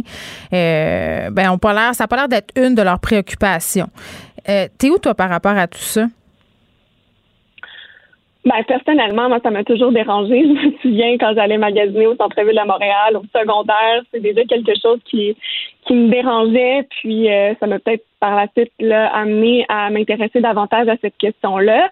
Euh, bon, je vais pas parler au nom de tous les jeunes, bien sûr. Bon, il y en a plusieurs qui ont pas l'air euh, nécessairement de partager euh, le même avis que moi, mais je pense que ça vient du fait que les jeunes québécois sont très à l'aise dans leur identité, euh, ils sont très affirmés. Euh, je pense qu'ils n'ont pas de crainte justement au niveau euh, identitaire. Par contre, euh, de mon côté, non plus, j'en ai pas de crainte, mais je pense que c'est une question de respect. C'est euh, le fait que le Québec est euh, donc a, la, a, le français comme seule langue officielle, puis il me semble que ce serait bien normal Mhm. de le faire respecter euh, dans euh, dans les commerces à Montréal. Mais c'est peut-être le discours autour de la fierté euh, québécoise, la fierté de notre langue qui a moins été présent ces dernières années. Le fait que souvent euh, la défense du français c'est euh, présenté comme quelque chose de revanchard. Donc peut-être que ça, ça va jouer sur la perception des jeunes sur la défense euh, du français. Puis je pense que dans la promotion de notre culture, dans la promotion de qui on est, dans l'affirmation euh, de ce que c'est d'être québécois, d'être québécoise, euh, je pense qu'il faut avoir un discours peut-être plus positif si on veut réussir à, à convaincre les jeunes de la pertinence euh, de ce débat-là. Mais oui, parce que la langue, c'est la culture. Ouais. Tu sais, Donc, il faut. Ben voilà, il faut exactement. C'est ce message-là aussi qu'on veut lancer avec le, le projet Ambition Québec, c'est que le projet d'indépendance, euh, le projet d'affirmation nationale, ça peut être un projet d'ambition. Notre nom le dit, c'est pas c'est pas lié euh, au passé. Oui, c'est lié nécessairement avec l'identité parce que si on n'était pas québécois, je veux dire, euh, ça serait pas pertinent euh, de faire euh, du Québec un pays. Mais je veux dire, une fois que ça c'est dit, je pense qu'il faut que le projet d'indépendance soit une façon d'atteindre nos plus hautes aspirations en tant que nation. Très bien. Et donc, verser vraiment dans le positif puis de voir la culture, de voir notre langue comme un atout, un atout qui va permettre de nous distinguer comme Québécois, comme Québécoises euh, à l'international. Puis il faut jamais oublier également que la langue, c'est une question de diversité. On parle beaucoup de diversité euh, culturelle, mais la diversité linguistique aussi, ça fait partie de la diversité culturelle. Puis c'est vraiment ce qui fait Mm. euh, la beauté du monde. Euh, la biodiversité, elle est également culturelle. C'est euh, exactement ce qu'on veut euh, promouvoir là, au sein euh, du projet Ambition Québec. Merci Catherine Fournier, qui est députée indépendante dans Marie-Victorine, nous parlait de son nouveau projet. Euh, Ambition Québec, merci de nous avoir parlé, Catherine. Merci. Puis d'ailleurs, j'invite tout le monde qui sont intéressés à se joindre à nous au lancement ce jeudi à 20h sur notre page Facebook Projet Ambition Québec. Parfait, merci. Geneviève Peterson. Une animatrice pas comme les autres. Cube Radio. Le, le commentaire de Danny Saint-Pierre, un chef pas comme les autres. Salut, Dani. Allô? Hey, euh, je me demande si ça te rejoint, toi, un projet euh, comme Ambition Québec, là, tenter de rallier le monde à la cause souverainiste, mais de façon non partisane, c'est-à-dire en dehors des partis politiques euh, traditionnels. Ah, pas une seconde. Non? Pas en tout. OK. Ça m'intéresse pas. C'est tout? Ben. Tu peux-tu développer ton Oh, idée? oui, ben oui, je peux développer, je peux développer jusqu'à demain matin, là. Tu sais, euh, moi, j'étais vraiment ravi qu'on recommençait à considérer l'échiquier politique avec euh, une gauche et une droite. Puis d'arrêter pour- de faire ah, ouais. euh, les pour et les contre. OK. Euh, les souverainistes et les non-souverainistes. Euh, je trouve que ça rejoint plus les enjeux qu'on croise aujourd'hui. Euh, on est encore en dépendant de la péréquation. Euh, même si on trouve ça lettre, puis euh, pas le fun du gaz, puis des pipelines, on, on finance quand même une bonne partie de nos affaires avec ça. Moi, euh, je suis absolument pas souverainiste. Pas une crise de seconde. Donc, euh, voilà. Et peut-être. Ouais. Ceci dit, je respecte tout le monde. Hein? Chacun a son opinion. Mais moi, je trouve qu'on a assez de chats à fouetter euh, pour se sauver les fesses en ce moment. Puis pas. Mais euh, mettons pel- que timing is everything, c'est peut-être pas le meilleur timing pour la souveraineté. Non, on va attendre un peu. Mais par C'est sans mépris, hein? C'est juste que, sérieusement, on a peut-être d'autres choses à faire. Mais je trouve, parce que Catherine euh, Fournier me parlait de fierté, je trouve que euh, François Legault, en quelque sorte, par sa gestion de crise, a ramené cette fierté d'être québécois qu'on avait peut-être un peu perdu. Tu sais, C'était peut-être un peu pas qu'on n'était pas fiers d'être québécois, mais le, nationalisme a un peu le vent dans les bois. Pour le meilleur et pour le pire, je vais dire. Mais Ben, C'est tu quoi? C'est parce que ça faisait longtemps qu'on n'avait pas vu quelqu'un euh, afficher du leadership. Ouais, aussi, ça fait Tu du sais, bien, comme hein? Monsieur Couillard, c'est un autre genre de leader que je respecte totalement. Mais tu fais comme. Puis on avait Jean Charest avant ça aussi qui. Bon. Tu sais, c'était quand même une drôle de séquence, là, veux, veux pas. on fait un passage à vide. Non, on se retrouve après ça avec euh, euh, un, un politicien qui est en place. Ouais, puis qui met ses culottes. puis qui est là, qui est sur un parle, premier mandat. Parle, il parle qui nous comme parle. Oui, tout à fait. Qui assume. Quand il fait un mauvais coup, il le dit. Puis c'est quoi, comme Québécois, je pense que ça nous rejoint, ça. Peu importe la partisanerie en jeu. Donc, vrai. euh, lâchez pas la patate, euh, les gens, ça va bien. Bon, hier, euh, le gouvernement Legault nous présentait son plan vert. Il y a des gens qui disent que ce plan-là. Speaking of which. Oui, est un peu vert pâle. Là, les agriculteurs. ben, ben, écoute, moi, je. Venant de la CAQ, alors, je t'ai- je t'ai trouvé ambitieux. Moi, je m'attendais vraiment à pire que ça. Là. Tu sais, gestion des attentes. Là. Donc, euh, honnêtement, j'étais comme, ah, ouais, ils vont là, super, super. Mais là, bon, évidemment, les gens sont jamais contents, donc c'est pas assez vert pour Les eux autres. gens sont jamais contents. Moi, je m'avance pas sur ce sujet-là. Ah, Mais- allez, moi, si tu veux. non, non, c'est correct. On va parler d'agriculture biologique. Eux autres sont pas contents. Ils sont pas contents. Ils ont été oubliés dans le plan vert. Ben, c'est pas qu'ils sont oubliés, mais ils se demandent comment ils- on les encourage à faire ça, à continuer. On encourage, euh, on considère que le, le mode de production biologique, c'est un mode de production qui est euh, qu'on devrait mettre de l'avant, mais après ça, concrètement, comment ça se retrouve? Tu sais, euh, produire bio, ben, t'as moins de rendement, t'as pas de pesticides, t'as besoin de, de faire intervenir plus de machinerie à l'occasion pour être capable de mieux gérer ton territoire. Euh, c'est des calculs de rendement puis d'intervention, puis il y a un prix qui est au bout de ça. Qui est prêt à payer? C'est la sempiternelle question. Tu sais, moi, depuis que j'ai fait on des vraiment euh, même, hein? avec François Lambert cet été, là, Oui. j'ai été marqué au fer rouge. Pourquoi? Tu comprends? Ben, parce que la, la- la vraie patente, c'est T'as beau trouver ça beau, t'as beau trouver ça bon, ça a beau te tenter de l'acheter, mais si t'as Ouais. pas d'argent dans les poches, là, ça arrivera pas. C'est un problème de bobo. c'est vraiment un problème de bobo. Tout à fait. Pour vrai. Puis moi, euh, je te dirais que dans l'absolu, si c'est bio, euh, je ferai pas nécessairement de détour pour. Tu vois, comme moi, j'ai mes amis qui ont la fromagerie de la station à Compton, qui produisent un fromage qui s'adonne à être fait avec du lait bio. Mais c'est quoi? Il s'adonne à être vraiment excellent? Oui, non, mais c'est ça. Moi, je pense qu'on est un peu euh, à la même place. Puis moi, euh, un truc que j'aime bien puis qu'on n'a pas ici, puis corrige-moi si je me trompe. Tu sais, en France, tu as l'appellation fermier. Oui. C'est pas biologique, mais c'est fermier. C'est-à-dire que c'est traçable. Oui. Tu sais un peu comment ça a été fait. Oui. Il me semble que ça, c'est un bon compromis. Tu sais, puis ça nous dit bien des affaires. Là, tu tu te- t'opines du bon. T'as pas l'air sûr. Ben, tu sais. Parce que t'es là, à deux mètres de moi. en Oh ouais, studio. j'étais à deux mètres, moi. Écoute, euh, je J'aime suis, ça, euh, ça je me suis fait de la dans du visite. saran wrap. Ça me fait de la visite. Je parle dans une, coquille. Tout va bien. Je suis loin. Euh, tu sais, quel est le mode de production? Ouais. Est-ce qu'il y a eu une intervention de beaucoup de pesticides? Est-ce que les pesticides, c'est si méchant que ça? Ben, je pense que oui, là. Ben, je pense qu'il y a certains pesticides qui le Moi, sont. Il y a ben- certains ben pesticides, peur. pesticides qui, euh, qui ne le sont pas. Tu sais, il y, a il y a un paquet de, de productions qui pourraient pas euh, être aussi efficaces, donc avoir un prix Mais décent. c'est arrêtons, c'est toujours ça. Moi, je reviens toujours à Arrêtons ça. quoi? Ben, c'est-à-dire qu'on s'est habitué à avoir tout en quantité industrielle tout le temps. Tout à fait. À un moment donné, si on veut euh, que nos actions suivent nos paroles puis avoir des résultats concrets, il va pas faire des deuils sur le confort et cette diversité-là auquel on s'est habitué. Tu t'en rappelles-tu? Moi, dans les années 80, là, euh, quand je faisais l'épicerie avec ma mère, le mané, j'ai vu, une, vu mangue. Hein? J'étais, j'étais comme... Eh! Une mangue? Je capotais. À cette heure, c'est rendu ma fille, une mangue pour elle, c'est une pomme. Là. Je veux dire, il n'y a pas. Ah ouais. euh, tu sais, des mangues, là, c'est comme la loto, hein? C'est comme les avocats, cette affaire-là. Mais c'est T'en pas as comme, bon, hein? Ouais, t'en as comme euh, une sur six qui est pas bonne. Fait que tu le calcules dans tes achats. C'est ça, il y a des pertes. Tu mets ça dans, dans, dans tes pertes. Il y a des mais, bons magasins de mangue, puis il y a des mauvais magasins de mais mangue pour aussi. vrai, moi, je pense que c'est- là où on est fourré, en Oui. bon français.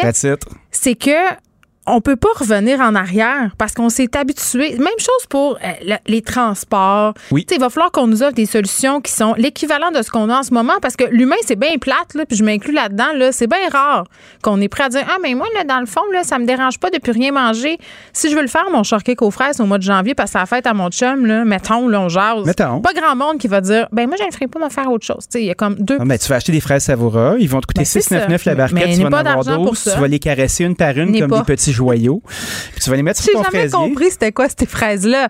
Elles sont là, formidables, ces fraises-là. C'est-tu de l'or? Ça coûte 20 pièces la fraise. Ouais, mais c'est quoi? Ça goûte-tu les fraises? Parce que ça, Ben oui, ça goûte les fraises. T'as jamais mangé ces fraises-là? Mais c'est pas trop cher. Ben non, mais on Mon chum, il veut pas que j'achète. C'est bien trop cher. Tu bois du champagne. Tu bois, de- tu bois 4 gourous par jour. C'est bien plus que. C'est même pas vrai. Comment ça, c'est pas vrai? Je bois de l'eau. Ouais, tu bois de l'eau, parfait. Tu vas avoir des beaux reins. Ceci dit, euh, ces fraises-là, moi, je les, je les achète dans ce temps-là, diction, diction. C'est ça.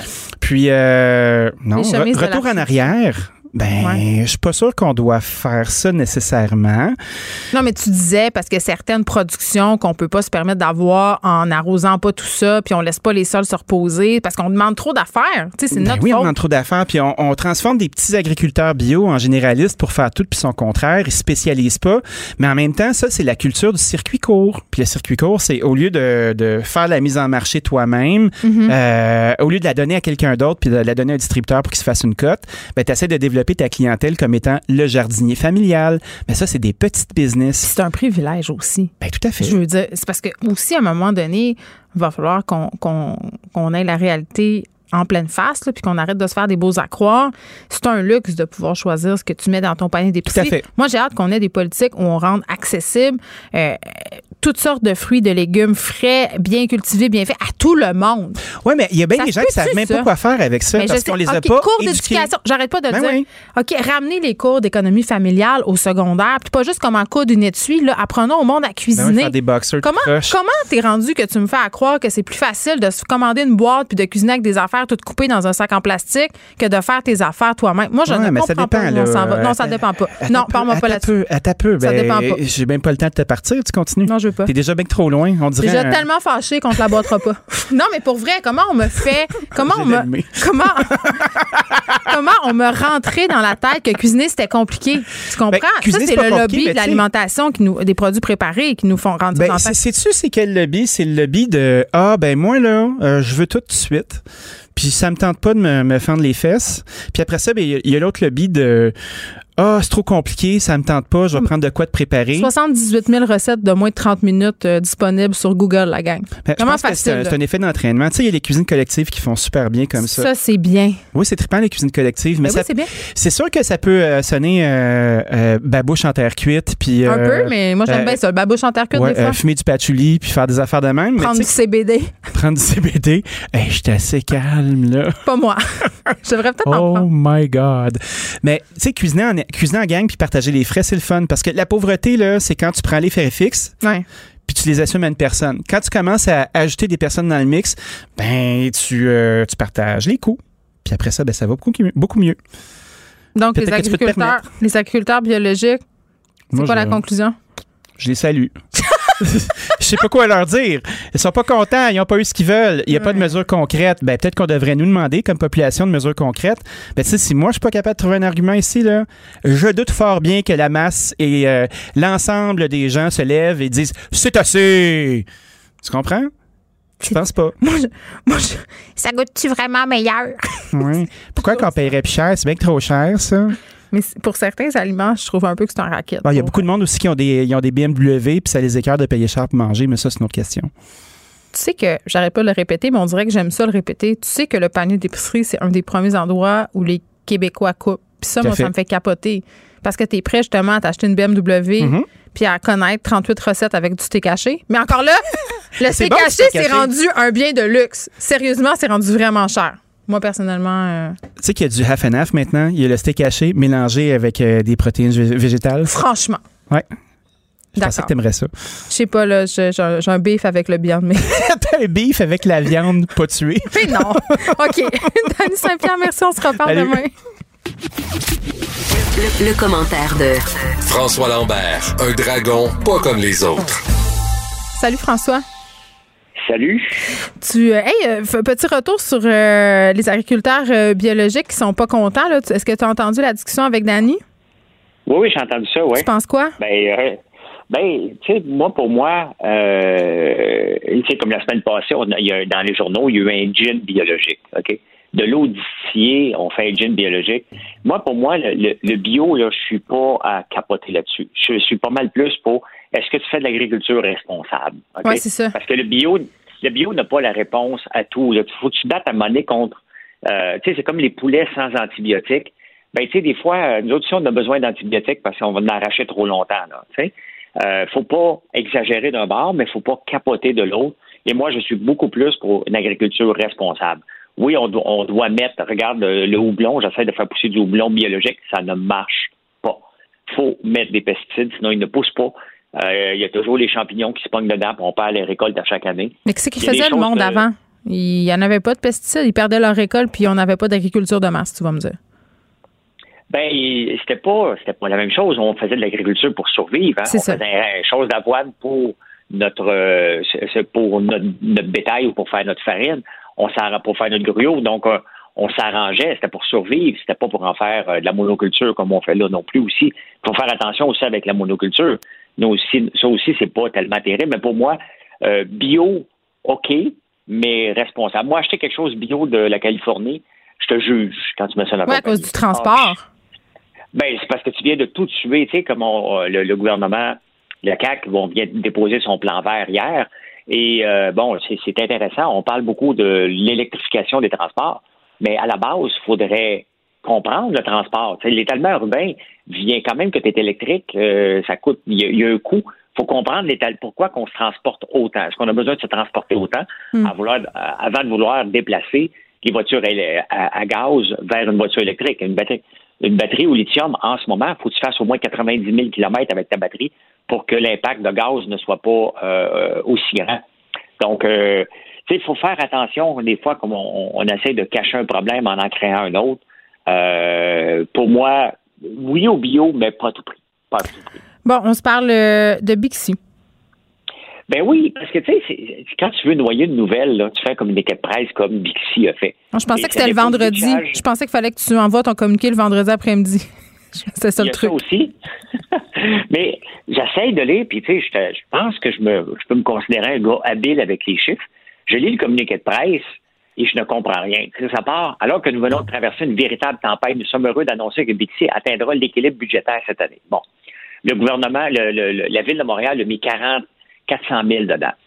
Là, cette année, toutes les villes, je lisais là- là-dessus ce matin, toutes les villes à travers la planète ont eu de la misère avec le vélo libre-service, sauf Montréal. Ils ont perdu de l'argent monumental. Bird a perdu de l'argent. Lim a perdu de l'argent. C'est dans, dans des entreprises privées. Et on va me faire à croire qu'à Montréal, on a fait de l'argent. C'est quand on veut être transparent, Geneviève, c'est simple, tu déposes un état des résultats. Revenus, dépenses. Il en reste combien à la fin? C'est facile de dire on a atteint l'équilibre budgétaire alors qu'on ne dépose pas les chiffres. Les sources de revenus viennent de où? 46 millions pour gérer Bixi. Il n'y a quand même pas eu 46 millions de revenus, là. C'est impossible, là. pas cette année. Là. Mais comment ils font pour Euh, arriver à ça alors? ben, ils ne donnent pas les chiffres. Il va falloir attendre encore euh, que- qu'on qu'on fasse une demande d'accès à l'information pour voir les réels chiffres. On va dire, ça- écoute, ça ressemble à de la, de la, de la- de la comptabilité euh, imaginative parce qu'on n'en parle pas. OK? Non, mais c'est vrai. Non, mais c'est gros quand même ce que tu dis là. Ben, Geneviève, c'est parce qu'on ne donne pas les chiffres. Moi, là, je suis pas un comptable comme l'autre que tu connais, mais je suis un analyste financier. Ouais. Donc, euh, je comprends peut-être pas toutes les, les virgules dans les états financiers, mais je comprends deux lignes qui sont importantes pour moi, les revenus et la dépense. Les revenus viennent de où et la dépense vient de où? Est-ce qu'on break even parce qu'on a eu des subventions du gouvernement? Est-ce que ce sont les usagers qui ont mis pour 46 millions d'abonnements cette année pour faire rentable? On a besoin d'avoir les chiffres si on veut comprendre. Et c'est ce qu'on ne comprend pas ici. La source de revenus, on ne le sait pas. On le sait que ça coûte 46 millions. Mais pour couvrir 46 millions dans une année qu'on vient, on vient d'avoir, surtout qu'on a mal parti avril et mai, et les travailleurs, il n'y a pas de touristes qui vont se déplacer, il n'y a pas de travailleurs qui vont aller au centre-ville en Bixi. Ouais. Euh, je doute beaucoup de ces chiffres-là. Puis c'est- ce qui est plate, c'est que soyez transparents. Pourquoi on veut ne pas être transparent? Pourquoi qu'on ne les donne pas, les chiffres? C'est quoi le coût d'acquisition? Parce qu'en en comptabilité, on va parler de CAPEX. On a acheté des, des véhicules électriques. Donc ça, ça s'en va dans l'immobilisation. Ça ne rentre pas à la dépense en tant que telle. Ça rentre comme une dépense parce qu'on a une sortie d'argent, mais ça rentre au point de vue amortissement. Donc, on va voir c'est quoi l'amortissement qui a été pris là-dessus. C'est- C'est simple de présenter un état financier pour que les personnes comme moi puissent être capables de euh, l'analyser et donner le, le feedback euh, de tout ça. Ben là, puis là, c'est ça. Puis on comprend pas. Là, euh, Air Transat euh, payé à rabais, entre guillemets, parce que toi, tu trouvais pas que c'était un si gros rabais que ça, là, mais des dirigeants quand même qui vont toucher euh, beaucoup d'argent. 23 personnes vont se partager 13 millions de dollars, près de 13 millions de dollars. Ben, c'est une bonne affaire. Euh, la réalité, c'est que là, on parle d'entreprise privée. C'est sûr que le gouvernement est impliqué un peu à gauche et à droite, mais là, on parle de l'entreprise privée et ça fait partie de tous les packages lorsque tu veux vendre. Euh, Il y, a des- y, y a clauses qui sont là dans les, dans les conventions de, de, de, hauts dirigeants puis de conseils d'administration que si on vend, ben, il y a une partie. C'est certain qu'il a empoché, empoché beaucoup, beaucoup, beaucoup plus que ça. La réalité, c'est qu'ils pensaient le vendre 18 piastres l'action, alors qu'ils l'ont vendu 5 dollars ils empochent moins, mais c'est certain que, vu de l'extérieur. Ça, ça choque les gens. Ça choque le monde quand on voit ça, les PDG d'entreprises en difficulté qui se taillent avec des millions de dollars. Ben, à date, là, euh, Air Transat n'a pas eu d'argent du gouvernement autre que les subventions pour les salariés. Ils n'ont pas eu. euh, C'était une entreprise qui était rentable avant la pandémie, donc ils n'ont pas eu. euh, c'est pas une entreprise, c'est pas comme Bombardier. Bombardier, ce serait un scandale de voir ça. OK? Bombardier, ça fait trop d'années qu'ils sont, euh, sont euh, subventionnés. Là, on parle d'une compagnie qui s'est fait acheter par une autre et que ça n'a pas été bien. Euh, encore là, ils sortent avec un prix de consolation. Oui, parce qu'ils devaient toucher genre quelque chose comme 45 millions de dollars. là. On est loin de ça. là. Oui, mais c'est certain qu'au point de vue, euh, c'est certain que ça fait de la belle publicité. C'est en pleine pandémie, ils touchent des millions, mais quand on regarde, ça fait partie des packages et il reste que il n'y a pas d'actionnaire qui a été floué. Euh, ça fait partie des risques. hein. Moi, j'en achète des actions à tous les jours. Il y en a que je gagne, il y en a que je perds. Mm. C'est le risque. On prend une décision. Je vais acheter cette compagnie-là parce qu'il y a un potentiel. Puis, oups, il arrive une pandémie. Il n'y a plus de potentiel. Ça fait partie du risque lorsqu'on transige à la bourse. Et cette compagnie-là est transigée à la bourse et ils ont accepté l'offre de 5 Il y a un package qui vient avec ça, puis c'est bien tant mieux. C'est un, prix de consolation qui est quand même pas si mal que ça, hein, quand on regarde la finalité. Quand on compare à ce que c'était avant, Hmm. ben, c'est sûr que sont, sont dans le trouble, mais on. Ben, je sais pas comment ils vont se remonter de ça, les compagnies aériennes, pour être honnête. Là, les- on voyagera plus comme avant, avant un méchant bout, là, quand même. Ben, ça va être pire qu'en 2001, parce qu'en 2001, on connaissait l'ennemi. Hein? Un coup qu'on l'avait, qu'on l'a identifié, c'était Al-Qaïda. Un coup qu'on l'a identifié, le commerce et le, le- le transport est revenu comme avant.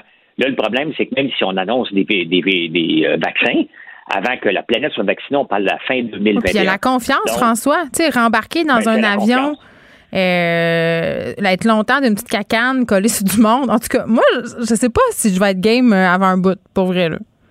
Moi, je suis pas, je suis pas pressé parce que, tu sais, je, vais préférer aller au restaurant, revoir le tourisme local en premier lieu, hein, re- recommencer à vivre normalement euh, localement, aller au restaurant, peut-être même, même si je charle beaucoup contre les cinémas, une fois de temps en temps, euh, j'haïs pas ça y aller, mais tu sais, euh, il y a une nouvelle qui est sortie aujourd'hui qui est passée inaperçue. On n'aura pas le temps, il nous reste cinq secondes, François. on Ben, en on parle demain. Parfait, à demain, François. Allez. Bye.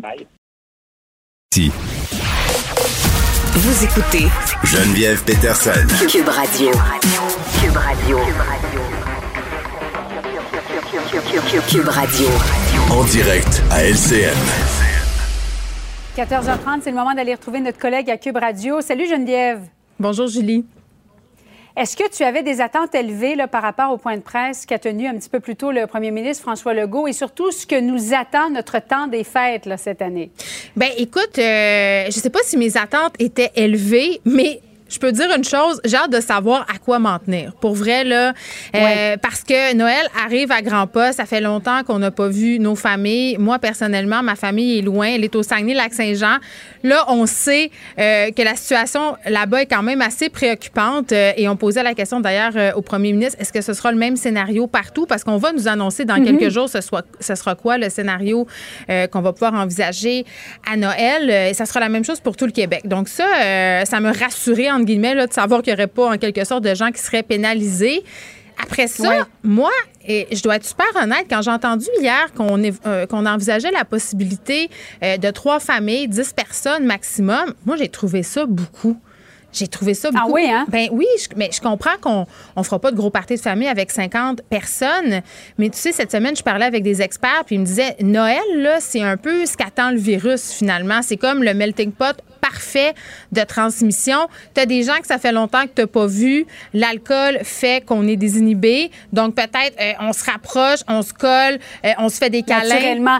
Ben en oui. même temps, euh, lorsque, tu vois, chez nous, on est quatre enfants. Alors, c'est cinq portes euh, avec ma mère. euh, ce serait impossible de tenir un, souper tout le monde ensemble. Donc, moi, pour moi, trois adresses, je trouvais ça peu. Mais en même temps, c'est un peu comme si j'avais mis de côté le temps des fêtes cette année, Geneviève, en me disant euh, vivement le temps des fêtes l'année prochaine, 2000, 2021-2022. Ben, je trouve ça intéressant ce que tu dis parce que j'ai l'impression que les gens vont comme mettre en pratique leur propre politique. C'est-à-dire, j'ai l'impression qu'il y a bien des gens qui vont faire, sais-tu, Moi, Noël, cette année, là, euh, ben, je vais remettre ça l'année prochaine. C'est-à-dire que je vais rester chez nous. Je vais fêter avec ma famille immédiate parce que là, imagine, OK, on sait que Noël, c'est quand même un temps de tension. Je pense qu'il y a des gens en ce moment qui sont en train de se dire, ah, c'est peut-être bien une bonne chose que je ne vois pas ma famille cette année à Noël. C'est pas toujours facile. Mais c'est vrai qu'il y en a qui détestent Noël. Oui, puis nonobstant ça, mettons que tu as une grande famille, là, puis que là, on dit trois familles, mm-hmm. euh, tu sais, dix personnes. Qui tu choisis? T'imagines-tu les chicanes que ça va faire? Non, tu as choisi ta tante une telle, puis pas une telle, puis c'est quoi, tu l'aimes plus que moi? Mais c'est parce qu'au bout du compte, j'ai l'impression que les gens vont comme scinder leur famille en plusieurs soupers, et au bout du compte, tout le monde va s'être vu pendant la période du temps des fêtes, et ça va reprendre de plus belle. Donc, ça réglera pas le problème. Ben, exactement. Et moi, quand j'entends euh, le premier ministre dire qu'on envisage de fermer les écoles deux semaines après Noël pour un peu mhm. faire une zone tampon, une quarantaine, ça, c'est bien évident. Là, je pense qu'on s'est rendu compte que les gens allaient tricher de toute façon. Mais tu sais, il n'y a pas une date butoir, c'est-à-dire le 25 décembre, ceux qui trichent vont arrêter de tricher. Là. Moi, j'ai l'impression qu'on va juste pelleter le problème en avant, c'est-à-dire que les gens vont se voir là, deux, là, trois, là, quatre. Donc, à un moment donné, il va falloir instaurer des mesures qui sont claires, il va falloir être clair. Puis, est-ce qu'on va voir des policiers débarquer dans les partenaires? J'espère que non, pour vrai. Là, parce que ça, doute. Ben, mais je veux pas. Mais toi qui as trois enfants à l'école, Geneviève, as-tu un plan B, là, advenant le camp, on doit prolonger les vacances de Noël? que ce soit avant ou après? Je suis tellement dans le déni en ce moment par rapport à tout ça. Là. on dirait que je veux pas que ça arrive, mais évidemment, euh, ce sera mm. le même plan qu'au printemps, c'est-à-dire moi, je viens animer ici, puis ça sera ma fille euh, qui est au secondaire qui va assumer les responsabilités, mais il faut que l'école continue. Les enfants sont en retard. Euh, on va avoir encore plus de retard. Puis moi, je vois pas mes enfants continuer au-delà de juin. Là. Julie, pour vrai, la concentration va déjà être altérée. Là. Je sais pas mm-hmm. comment on va s'organiser. Ça sera pas facile, pour vrai. Euh, ça devrait être annoncé dans les prochains jours. Alors, euh, vivement cette journée et cette annonce. Merci beaucoup, Geneviève. Bon après-midi à toi. Merci. Geneviève Peterson. Elle réécrit le scénario de l'actualité tous les jours. Vous écoutez Geneviève Peterson. Cube Radio. On s'en rappelle à la fin septembre, Joyce Echaquan, une mère de famille de 37 ans, une mère de sept enfants, euh, est décédée euh, auprès d'une infirmière euh, et préposée qui ont tenu des propos racistes à l'hôpital de Joliette, situé à trois heures de route de Manawan. Madame Echaquan avait demandé de l'aide à plusieurs reprises pour finalement se filmer en direct là, sous les yeux des gens de sa communauté. son conjoint, le père de ses sept enfants, n'a jamais pu se rendre à son chevet pour lui faire ses adieux. Euh, bon, et là, la Nation Atikamekw vient d'envoyer une liste de recommandations au gouvernement nommé le principe de Joyce pour faire en sorte que les systèmes de santé et de services sociaux euh, soient plus sécuritaires euh, pour les membres des Premières Nations. J'en parle avec Constant Awashish, qui est grand chef de la Nation Atikamekw. Monsieur Awashish, bonjour. Bonjour, madame. Qu'est-ce qu'il y a de nouveau dans le principe de Joyce? C'est quoi? Mais qu'est-ce qu'il y a de nouveau, c'est euh, qu'on on est arrivé avec un document euh, concret qui euh, qui est tiré suite à une, à une consultation publique. En réalité, c'est un document qui a été élaboré suite, comme vous mentionnez tantôt, au décès tragique de Joyce Echaquan. les autorités de Manawan, également en collaboration avec le Conseil de la Nation anti-Camec, nous voulions pas que cette tragédie-là tombe dans l'oubli. Nous voulions pas que ces, ces grippes, ces ça, demande à l'aide euh, tombe dans l'oubli également. Puis je pense que c'est un devoir pour nous, pour la famille, euh, autant pour la famille que la communauté, pour la nation entière, puis tous les autochtones, de, de, de, travailler là, dans le sens de, de sécuriser leur euh, leur accès lorsqu'ils vont obtenir des, des, des, soins de santé. Oui, parce que là, on a eu la commission Vient, il y a eu l'enquête nationale sur les femmes euh, et filles autochtones disparues et assassinées. On a eu la commission de vérité et de réconciliation du Canada. on a eu plein d'affaires. On a, on a parlé beaucoup, là, beaucoup de recommandations, beaucoup de constats. Mais beaucoup moins d'actions. Là, avec cette affaire-là de Joyce et Chacuan, j'ose espérer qu'on a eu une espèce de reality check collectif. Est-ce que vous pensez qu'au gouvernement, on va entendre vos recommandations et qu'on va agir? Ben, comme vous dites, là, il y a eu tellement de, de, commissions, il y a des milliers de recommandations. Ça fait des années qu'on parle des, des, d'histoires concernant les, les Premières Nations. Ça fait des années que les Premières Nations dénoncent les politiques qui ont été mises en place pendant des décennies euh, à l'encontre des Premières Nations. Et je pense que c'est, le moment là, présentement là, où ce que les gens veulent du changement, autant chez nous, chez les Premières Nations, qu'autant dans la population québécoise mm.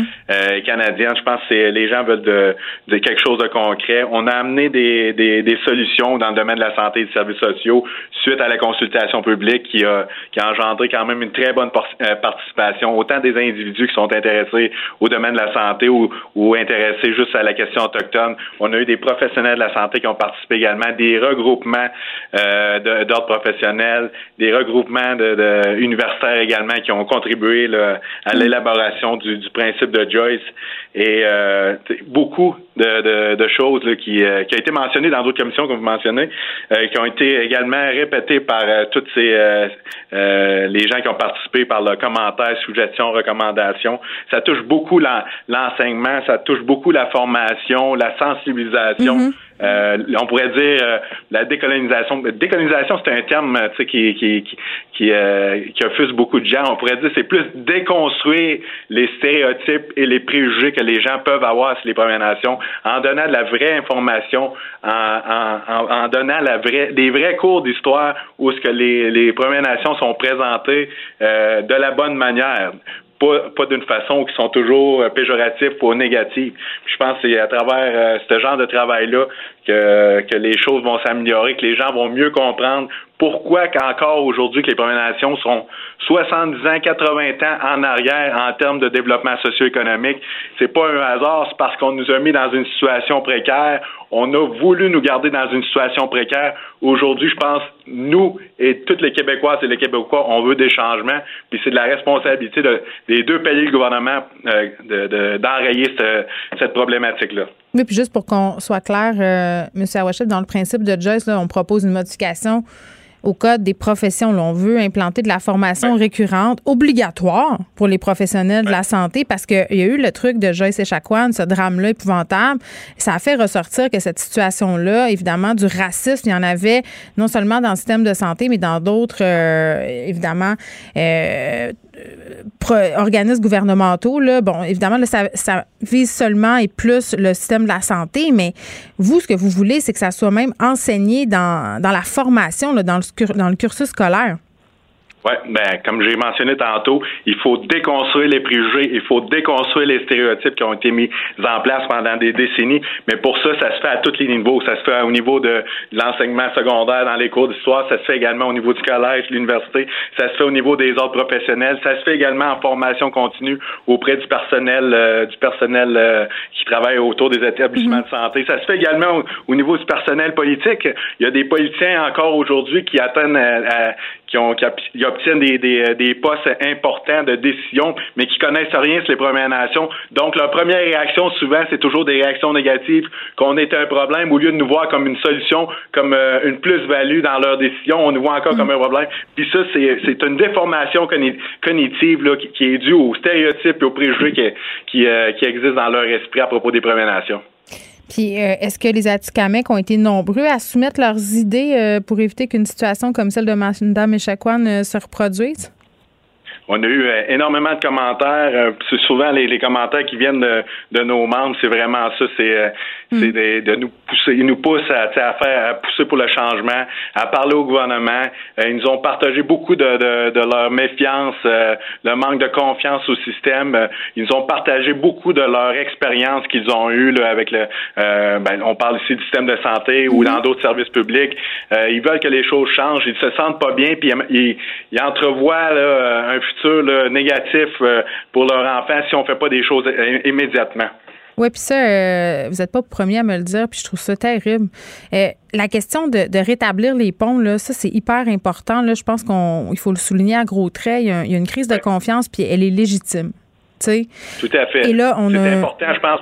Ben, excusez, allez-y, madame. Non, c'est allez-y ben, c'est important de rétablir les ponts, comme vous mentionnez. C'est important de que les gens euh, puissent euh, faire tomber ces barrières-là. Mm. C'est important qu'on nous voit d'une autre façon. Faut être, faut, faut, faut se voir comme des alliés, faut se voir comme des partenaires, il faut se voir comme des collaborateurs dans l'épanouissement et l'avancement de la société. Mais pour ça, il faut arrêter de nous mettre de côté. Mais faut se connaître. Des, des, mauvaises pensées sur les Premières Nations. Ça, il faut se connaître, il faut se parler, il faut se côtoyer. C'est pas normal que tout le monde vive en ghetto. Là. Moi, en tout cas, je trouve ça anormal. Euh, là, on a un nouveau ministre des Affaires affaires autochtones, euh, M. Awashish, euh, bon, qui semble vraiment, moi je l'ai eu ici en entrevue, sincère dans sa démarche d'arranger les affaires. Est-ce que vous êtes satisfait de l'écoute puis des mesures qui ont été mises en place jusqu'à maintenant? Ça fait pas longtemps qu'il est en poste, là, mais quand même, par le nouveau ministre des Affaires autochtones, Yann Lafrenière. Ben, comme vous dites, là, il fait pas longtemps qu'il est en poste. Euh, on, on, laisse la, chance au courant, mais à mm. date, je, suis satisfait des, efforts qu'il fait.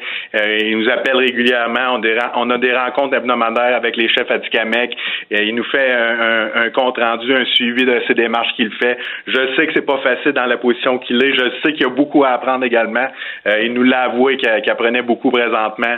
Et on est prêt à collaborer, on est prêt à travailler avec. On, on va, on va l'aider à nous aider. Puis j'espère que ça va ça va continuer toujours de, cette façon-là, de, façon positive. Bon, merci. Euh, Constant Wachish, qui est chef euh, de la nation Atikamek, grand chef, pardon. Euh, on lançait ce principe de Joyce. Je veux juste dire qu'il y a une page Facebook du principe de Joyce en soutien à ce projet-là qui a été lancé le 13 octobre dernier. Donc, on peut aller voir. Merci beaucoup. Le, commentaire de Varda Etienne, une vision pas comme les autres. Cher Varda, comment vas-tu? Ça va très bien. Merci. Et toi, Geneviève? Mais écoute, ça va bien. Euh, et j'ai l'impression, je, ne sais pas pour toi, là, est-ce que tu as écouté le point de presse? Non, j'ai pas pu l'écouter malheureusement. Je trouvais qu'il y avait des bonnes nouvelles aujourd'hui. Là, on, je sais pas si on essayait de nous remettre de la mine dans le crayon, là, mais euh, la deuxième vague affecte particulièrement notre santé mentale. On est stressé, les parents, les enfants. Puis aujourd'hui, on, on nous a un peu dit que les mesures sanitaires étaient en train de porter fruit. Bon, il est trop tôt pour s'énerver le poil des jambes avec ça, là, euh, mais quand même, c'était une bonne nouvelle parce que euh, globalement, là, on va pas bien. Ben oui, ben merci de me l'apprendre que, que euh, les mesures sanitaires, bon, ben, que, les, que, les, que les enfants et les adultes vont mieux. Mais moi, ce que je pourrais te dire, ou risque d'aller mieux, mais selon l'article qui est paru ce matin sous la plume de Gabriel Duchesne, on apprend que malheureusement, 51% de parents d'enfants âgés de entre 0 et 5 ans sont de plus en plus stressés, les mhm. enfants sont de plus en plus anxieux. 44% de ces parents-là ont de la difficulté à garder leur calme et c'est pire maintenant que lors de la première vague. Et euh, moi, ce qui me désole, parce que je le vis un peu dans mon quotidien, c'est-à-dire que je ne suis pas parent de, jeunes enfants, mais j'ai ma sœur qui a mon neveu qui, lui, a 4 ans, et je peux te dire, Geneviève, qu'effectivement, ma sœur en arrache solide, et pourtant, c'est quelqu'un de très, ma sœur est, de nature très calme, très zen, c'est très cartésienne, très à ses affaires, et là, ben, mon neveu, il est devenu comme le diable de ta Non, ils sont survoltés. Écoute, Varda, mon fils a 5 ans. Ah bon, alors voilà. C'est un enfant, euh, entre guillemets, euh, parfait. Là. Je dirais jamais été un enfant difficile, mais là, euh, il réagisse. Et moi, j'ai remarqué que, que je crie beaucoup. Ben, je suis pas quelqu'un qui crie en temps normal, mais là, là puis j'essaie vraiment de de pas crier, là, mais j'ai le goût de crier souvent. sache que tu n'es pas seule parce que je pourrais te dire c'est la même chose du côté de ma sœur et j'ai aussi d'autres connaissances qui sont parents d'enfants de cet âge-là. Et non seulement, c'est parce que les parents ils sont épuisés. On s'entend, ils sont tourmentés, ils sont impatients, euh, il y en a qui deviennent colériques, il y en a qui sont aussi dépressifs. Et il faut aussi penser aux parents monoparentales qui, eux, ne peuvent pas compter sur l'aide de l'autre parent hmm. pour leur venir, venir en aide. Mais j'ai une question, attends, attends. Est-ce que là, on fait allusion aux parents euh, monoparentales ou solo-parentales? Genre, moi, mettons, je suis en garde partagée. Quand je suis avec mes enfants, je suis toute seule. Deux. les deux monoparentales et solo-parentales. mais moi, je peux redonner à un moment donné, j'ai un petit break. les monoparentales, là, sont tout seuls. Tout seul, tout seul, tout seul. Exactement, exactement. Mais tu vois, moi, ma sœur, elle est monoparentale, mais pas parce qu'elle est plus avec son conjoint, c'est parce qu'il vit dans un autre pays, malheureusement. Donc, tu vois, donc elle est, elle est monoparentale d'une certaine façon. Et euh, non seulement, ça, c'est que ça affecte aussi son rendement au travail. Parce qu'elle travaille de chez elle, elle est en télétravail, comme mm. bien d'autres gens qui ont ce. C'est quand même. Pour certains, c'est quand même un privilège parce que ça n'affecte pas euh, leur, leur revenu ou quoi que ce soit, mais mentalement, ça l'affecte grandement. Et pour ceux et celles qui, eux, eu, euh, ça a eu un effet sur, dans leur poche, ben, qu'est-ce que tu penses qui arrive? C'est que certains d'entre eux ont, ont été dans l'obligation d'avoir eu recours aux banques alimentaires. Tu te souviens, on en avait parlé justement. Mm. C'est des, des, gens qui sont, des parents qui sont maintenant, qui demandent de l'aide aux banques alimentaires, qui sont aussi dans l'incapacité de payer leur loyer, tu sais, de, de joindre les deux bouts euh, pour payer leurs leur factures euh, mensuellement. Donc, qu'est-ce qu'on fait? Quelles sont les solutions envisageables? Bon, peut-être ce serait ce serait pas une mauvaise idée s'il y avait un regroupement, genre de, de, de soutien, un groupe de soutien aux parents. Tu sais, si tu connais des parents qui sont dans la même situation que toi, d'en parler, tu sais, de faire des appels, des appels Zoom, puis de lancer des pistes de solutions. Mais tu fais quoi avec ton flot? Moi, j'ai remarqué euh, que sur Facebook, il y a beaucoup de groupes de parents, là, évidemment. C'est très populaire. Oui. Euh, il y a des groupes de, de parents par quartier aussi. Euh, et ça ventile beaucoup. Ça ventile énormément et je trouve ça bien. Oui, mais tu, tu vois, même si que on, on fait partie des pro, comme moi par exemple, qui est dans, qui est dans l'entourage de ma sœur, évidemment, lorsque je dis à ma sœur, Mais, écoute Guylaine, je prendre Noah quelques jours. Ouais, mais il y a le confinement. Puis là, ben, elle a peur. Puis là, ben, il y a ma mère qui est plus âgée. Donc, même si je souhaite lui venir en aide, il y a aussi des craintes de son côté qui sont des craintes légitimes. Donc, tu sais, c'est comme, c'est un, excuse-moi l'anglicisme, mais c'est un catch-22, c'est dem if you do, Parce que si tu es de, l'extérieur et que tu veux aider quelqu'un qui vit cette situation-là, tu fais comment? Moi, j'ai beau essayer- ouais, mais attends, moi je pense euh, qu'en ce moment là, euh, si par exemple une personne est en difficulté avec son enfant puis qui est au bout de ses ressources, clairement, je pense qu'on peut faire une petite entorse. Je pense. Oui, écoute, je te cache, écoute, ça m'est arrivé, je vais pas te mentir, qu'il y a eu des moments où j'ai dit à ma sœur, regarde, je vais venir chercher le petit pour la journée ou pour la nuit, mais ce qui arrive aussi, c'est que même si je suis très très proche de mon neveu que j'adore, ben quand ils sont pas la nuit, j'ai beau essayer de le distraire, puis faire le clown, faire le jour, mais je veux maman, appelle maman, va aller trouver maman, je veux dormir avec maman, même maman. Et là, il pleure, il pleure. Donc, je fais quoi? Tu comprends ce que je veux dire? Je fais quoi? Je veux dire, c'est quoi? Tu dit, c'est un catch Mais tu donnes du gravat. Mais non, mais, tu sais, puis moi, j'ai la. je sais pas, il y a rien à faire, tu sais, je Allô, comprends DPJ, tellement.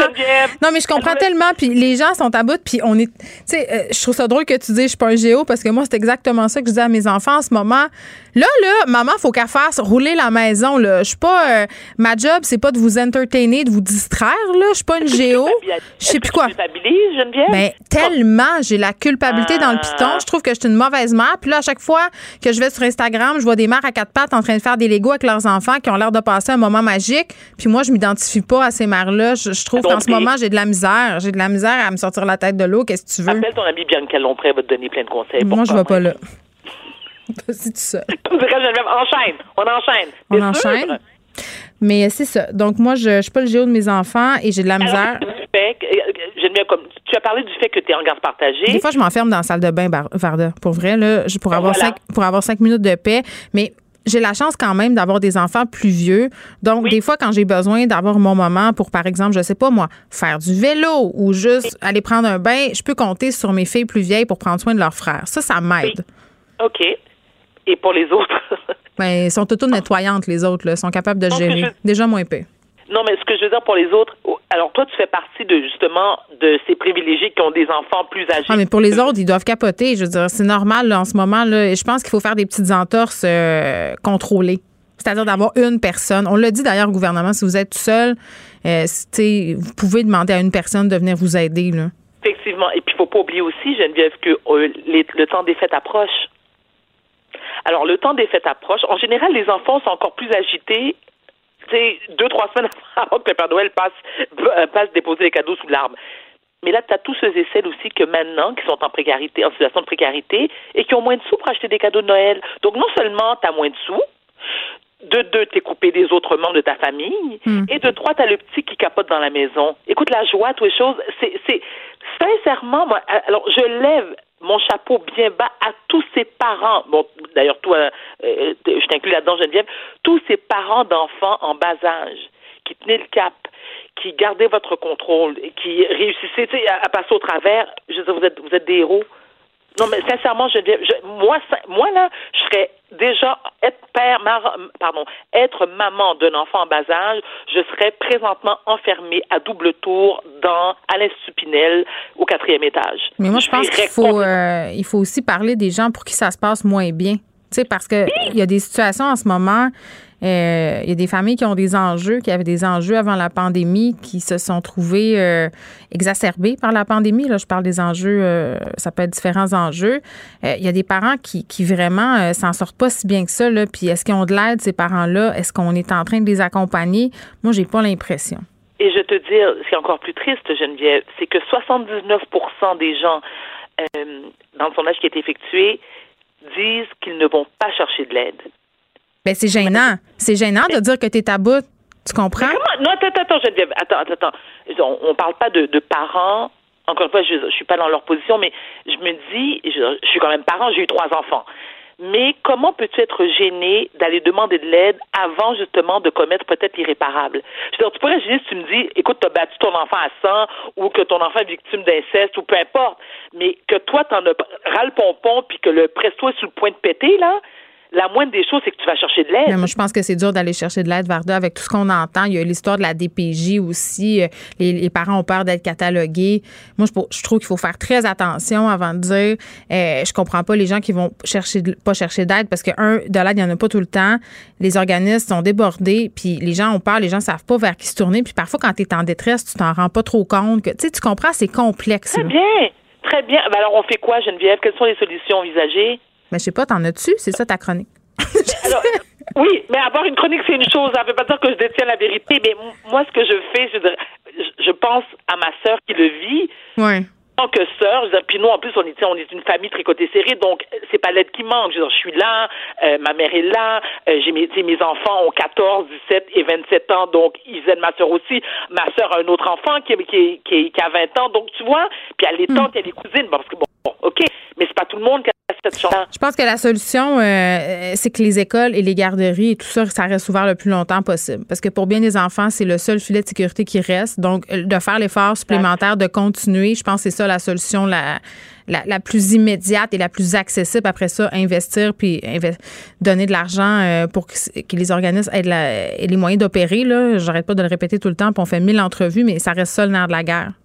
Mais tu vois, Geneviève, puis c'est un bon point justement que tu amènes parce que tu sais, on parle, on parle d'argent, il y a des, il y a des montants qui ont été octroyés pour venir en aide aux gens. Ils vont où, tu sais, à un moment donné? c'est ça. Non seulement ça, c'est que bon, là, on pense, on, a, on a, on a donné de l'argent pour les, pour les adolescents, pour les personnes adultes. Est-ce qu'on peut aussi sortir, tu sais, euh, des sous pour les enfants plus jeunes qui, eux, aussi, parce que, tu sais, l'autre problème, c'est que plus ils sont jeunes, plus ils ont de la difficulté à exprimer comment ils se sentent. Donc, tu sais, ça se, ça se démontre comment? Ben, dans la colère, c'est l'enfant qui devient colérique, puis là, t'as, as mm. plein d'enfants aussi. Écoute, j'ai une amie qui est prof, elle est, prof au secondaire, elle me disait, c'est incroyable le nombre d'enfants maintenant qui mm. souffrent, tu sais, qui sont en tête du TDAH.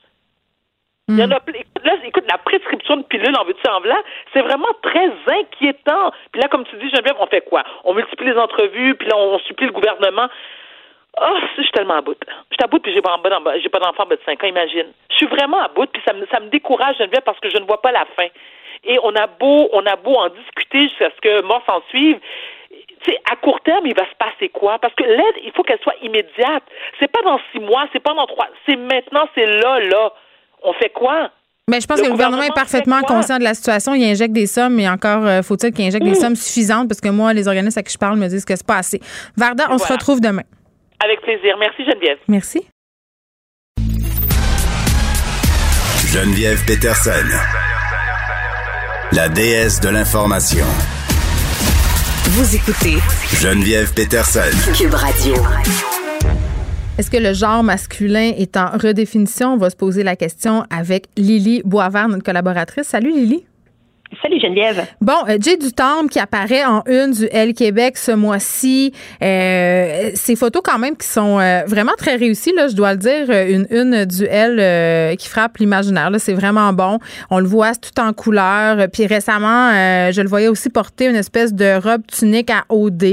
il anime Occupation Double, évidemment, Jay Dutombe. Puis il avait déjà commencé à habituer son public à porter du vernis à ongles. D'ailleurs, ça avait fait jaser jusque dans ma chaumière mes filles qui me disaient c'est cool. Euh, puis bon, il y avait des commentaires aussi pas très élogieux sur les médias sociaux, mais ça attire l'attention.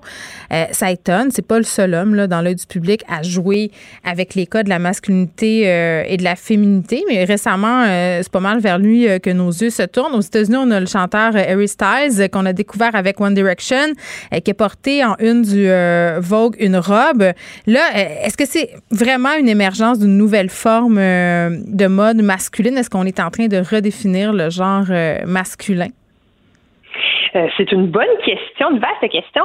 Jay du temps, comme tu dis, il porte la robe, mais il fait beaucoup, euh, beaucoup de choses. Il met du vernis, porte des vêtements qui sont très colorés, avec des motifs, des coupes qui sont structurées. Il porte des bijoux, des boucles d'oreilles, des bagues, et il se teint les cheveux de couleurs euh, très vibrantes, comme c'est la mode chez les filles ces dernières années. Mm-hmm. Donc, c'est sûr que ça pourrait passer juste pour de l'excentricité, mais je crois que le fait qu'il y a d'autres hommes en ce moment qui font ça, c'est sûr qu'au Québec, nous, c'est lui la référence, mais tu le mentionnais, Harry Styles, euh, dans le monde anglophone, fait beaucoup jaser Mm-hmm. euh, depuis sa une du Vogue.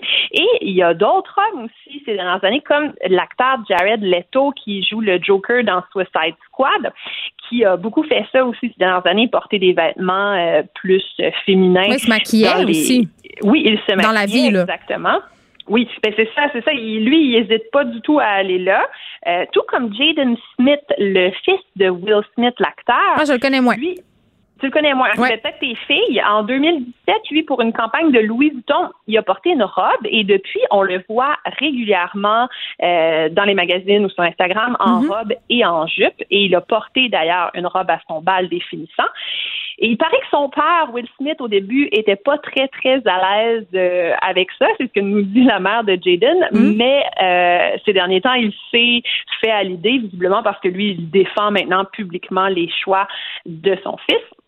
Et tu, tu disais que Jared Leto se maquille, mais euh, ce qui est intéressant, si on regarde, si on sort un peu de l'Amérique du Nord, puis qu'on regarde du côté de la Corée du Sud, euh, il paraît que la Corée du Sud, en ce moment, c'est vraiment l'épicentre des produits cosmétiques pour hommes. Puis ils sont un petit peu à l'avant-garde souvent de la mode qui, qui va euh, aller plus en Asie puis se rendre jusqu'à nous. Euh, et le maquillage serait une pratique courante. Trois quarts des hommes Ouais.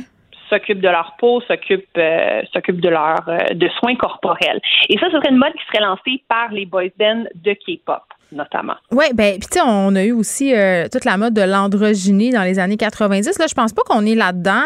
Euh, c'est une autre question, mais ces choix-là que font euh, certaines personnalités publiques, est-ce que ce sont des choix politiques ou c'est seulement de l'esthétisme du goût, là, une façon de se démarquer? Justement, tu me parlais de J'ai du Temple qui aime ça, être excentrique, qui est très stylé.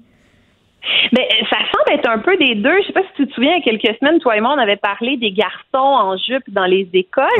Euh, mais eux, c'était vraiment un mouvement politique. Ils voulaient dénoncer le sexisme des codes vestimentaires puis être solidaires des filles dans leur classe. Mais là, c'est ça, ça semble être différent. Ce serait euh, plus une recherche esthétique, pas nécessairement de la, de la un- une protestation politique, ou en tout cas pas frontale. Temps s'est fait poser la question ces derniers temps et lui, il répond que euh, il a grandi avec des sœurs et qu'il avait les mêmes intérêts qu'elle en grandissant, qu'il écoutait du Avril Lavigne, qu'il tripait sur le film euh, Miss Personnalité avec Sandra Bullock. Et donc, il dit que c'était sa, tout simplement son côté féminin. Il n'a jamais ressenti euh, le besoin tant que ça de le censurer. Mais il dit aussi que c'est une manière de, euh, de revendiquer certaines choses de manière très douce à occupation. Au public d'OD. Ouais, il dit OD c'est vraiment de la grosse pop et en se mettant du vernis, lui il apporte un petit côté indie.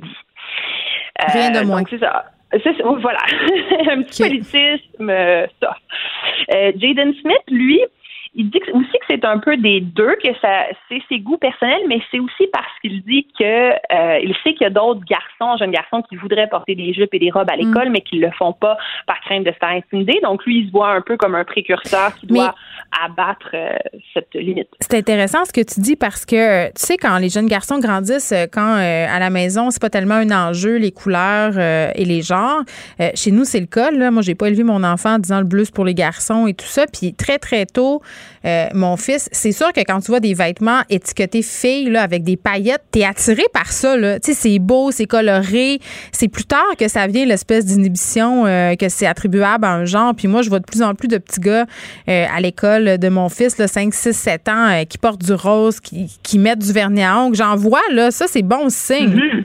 Mhm, parce que toi et moi, quand on était jeunes, comme dans les années 80-90, on se faisait dire, nous les petites filles, vous pouvez faire comme les garçons, vous pouvez porter des salopettes, vous rouler dans la boîte, mais c'était pas dit aux garçons que eux pouvaient faire comme les petites filles. Il y avait quelque chose de très inachevé dans le discours.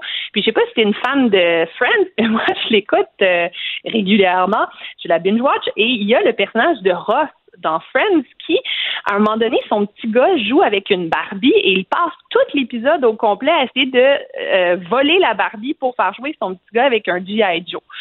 Et le, le et ça, comme tu le dis, c'est quelque chose qu'on voit dans la vraie vie. Souvent, des petits gars qui, qui se sont fait dire que justement, il faut pas jouer avec les poupées. Mais ça, qu'est-ce que ça cache, en fait? C'est que ça cache le message qu'on veut que l'instinct maternel, l'envie de s'occuper des enfants, se soit réservé juste aux filles, que les gars doivent aspirer à autre chose que ça. Même chose avec le fait de mettre du vernis, de porter des paillettes. on, on, le message, c'est que ça, c'est pour être belle et que les gars ne doivent pas aspirer à vouloir être beau, c'est censé vouloir être fort. Donc, en disant que les filles peuvent faire comme les gars, mais en ne disant jamais l'inverse, que les gars peuvent faire aussi comme les filles. Oui, ça, ça passe mal. Mais c'est ça, mais ça perpétue le sexisme et une certaine masculinité qu'on dit toxique, qui se définit justement en opposition au féminin, qui est, qui est présenté en fait comme quelque chose à rejeter, comme quelque chose d'inférieur et de mauvais que les petits garçons doivent pas faire. Donc, c'est ça que là, avoir des modèles dans l'espace comme J.D. Tom, comme Harry Styles, ça, euh, Jaden ça ouvre la porte justement pour les garçons à faire ça. Il y a une certaine, euh, une certaine liberté, même un, un facteur un peu cool. Puis c'est sûr que c'est transgressif, mais ça pourrait devenir un peu plus mainstream euh, dans les prochaines années, mais c'est ça, on ne sait pas encore, on va voir. Ben, il y a eu quand même euh, des commentaires négatifs. Là. Il y a encore des gens qui sont attachés à la vision traditionnelle du genre. puis je me demandais si c'était plus les hommes ou les filles qui étaient dérangés par le fait que des hommes portent des robes ou des hommes se maquillent, par exemple, ou mettent du vernis à ongles. Oui, ben il y a des femmes qui ont réagi justement avec le, le message traditionnel de on veut des vrais gars. Tu sais parce que Jay du Temple, mettons là, c'est un sexe symbole, tu sais avec sa couette puis tout Mhm. ça là, les les les il y a des ben, des filles qui étaient bien attachées à ça puis j'ai l'impression qu'ils sont comme oh wow, tu sais.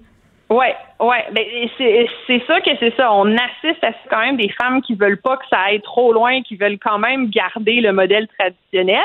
Euh, Il y a aussi beaucoup d'hommes justement que ça perturbe parce qu'ils disent mon Dieu, on est-tu rendu que nous aussi il va falloir qu'on se préoccupe de notre apparence physique?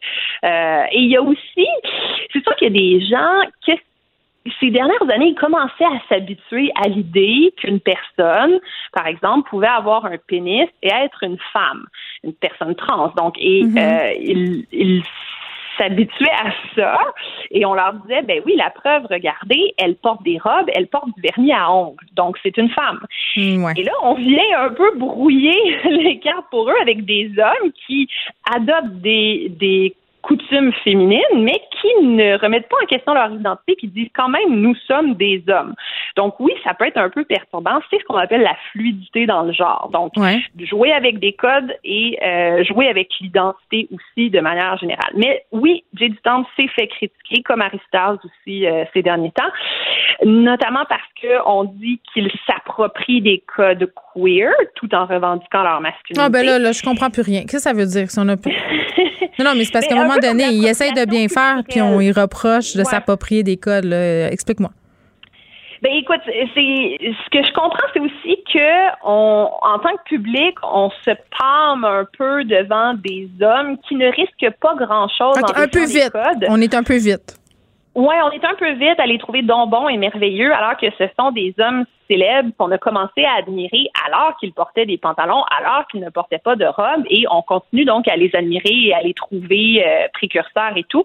Donc, que pour eux, les conséquences de faire ça sont surtout positives, alors que Mhm. pour un homme dans la dans la vie du quotidien qui s'en va acheter une pinte de lait au dépanneur, s'il y va en jupe, les commentaires ou les réactions risquent d'être un peu moins sympathiques euh, spontanément. Donc, je pense que c'est un peu ça qui est, qui est critiqué, mm. mais euh, c'est ça, comme Jaden Smith dit, ça prend des modèles euh, publics pour qu'après ça, les, les plus jeunes ou d'autres personnes se sentent à l'aise aussi mm. d'aller vers ça.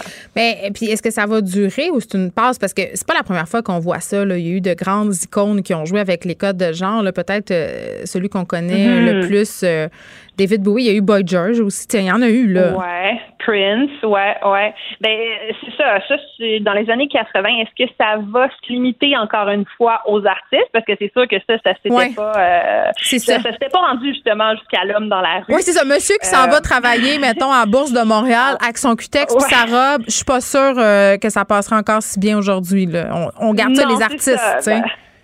Oui, mais souvent, ça passe par les nouvelles générations. Donc, la question, c'est est-ce que les plus jeunes vont le faire? Est-ce que dans ans, les hommes vont aller travailler en veston cravate et en euh, veston jupe? On l'espère, on l'espère. veston jupe, j'aimerais ça.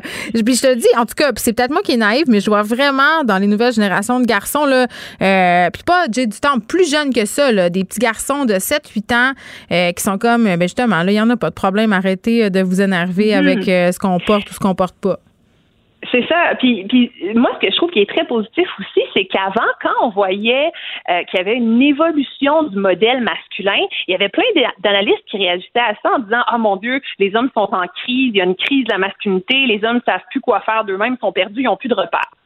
Là, euh, on se rend accepter l'idée que le modèle puisse changer, que ça euh, ça veut pas dire forcément que parce que le modèle masculin évolue que c'est une mauvaise chose et que euh, c'est l'apocalypse et que les gens voudront plus se reproduire. Et non, mais je pense que c'est juste le droit d'être qui on veut et de s'habiller comme on veut. Voilà. C'est tellement c'est tellement la base. Je veux dire, ça menace absolument rien.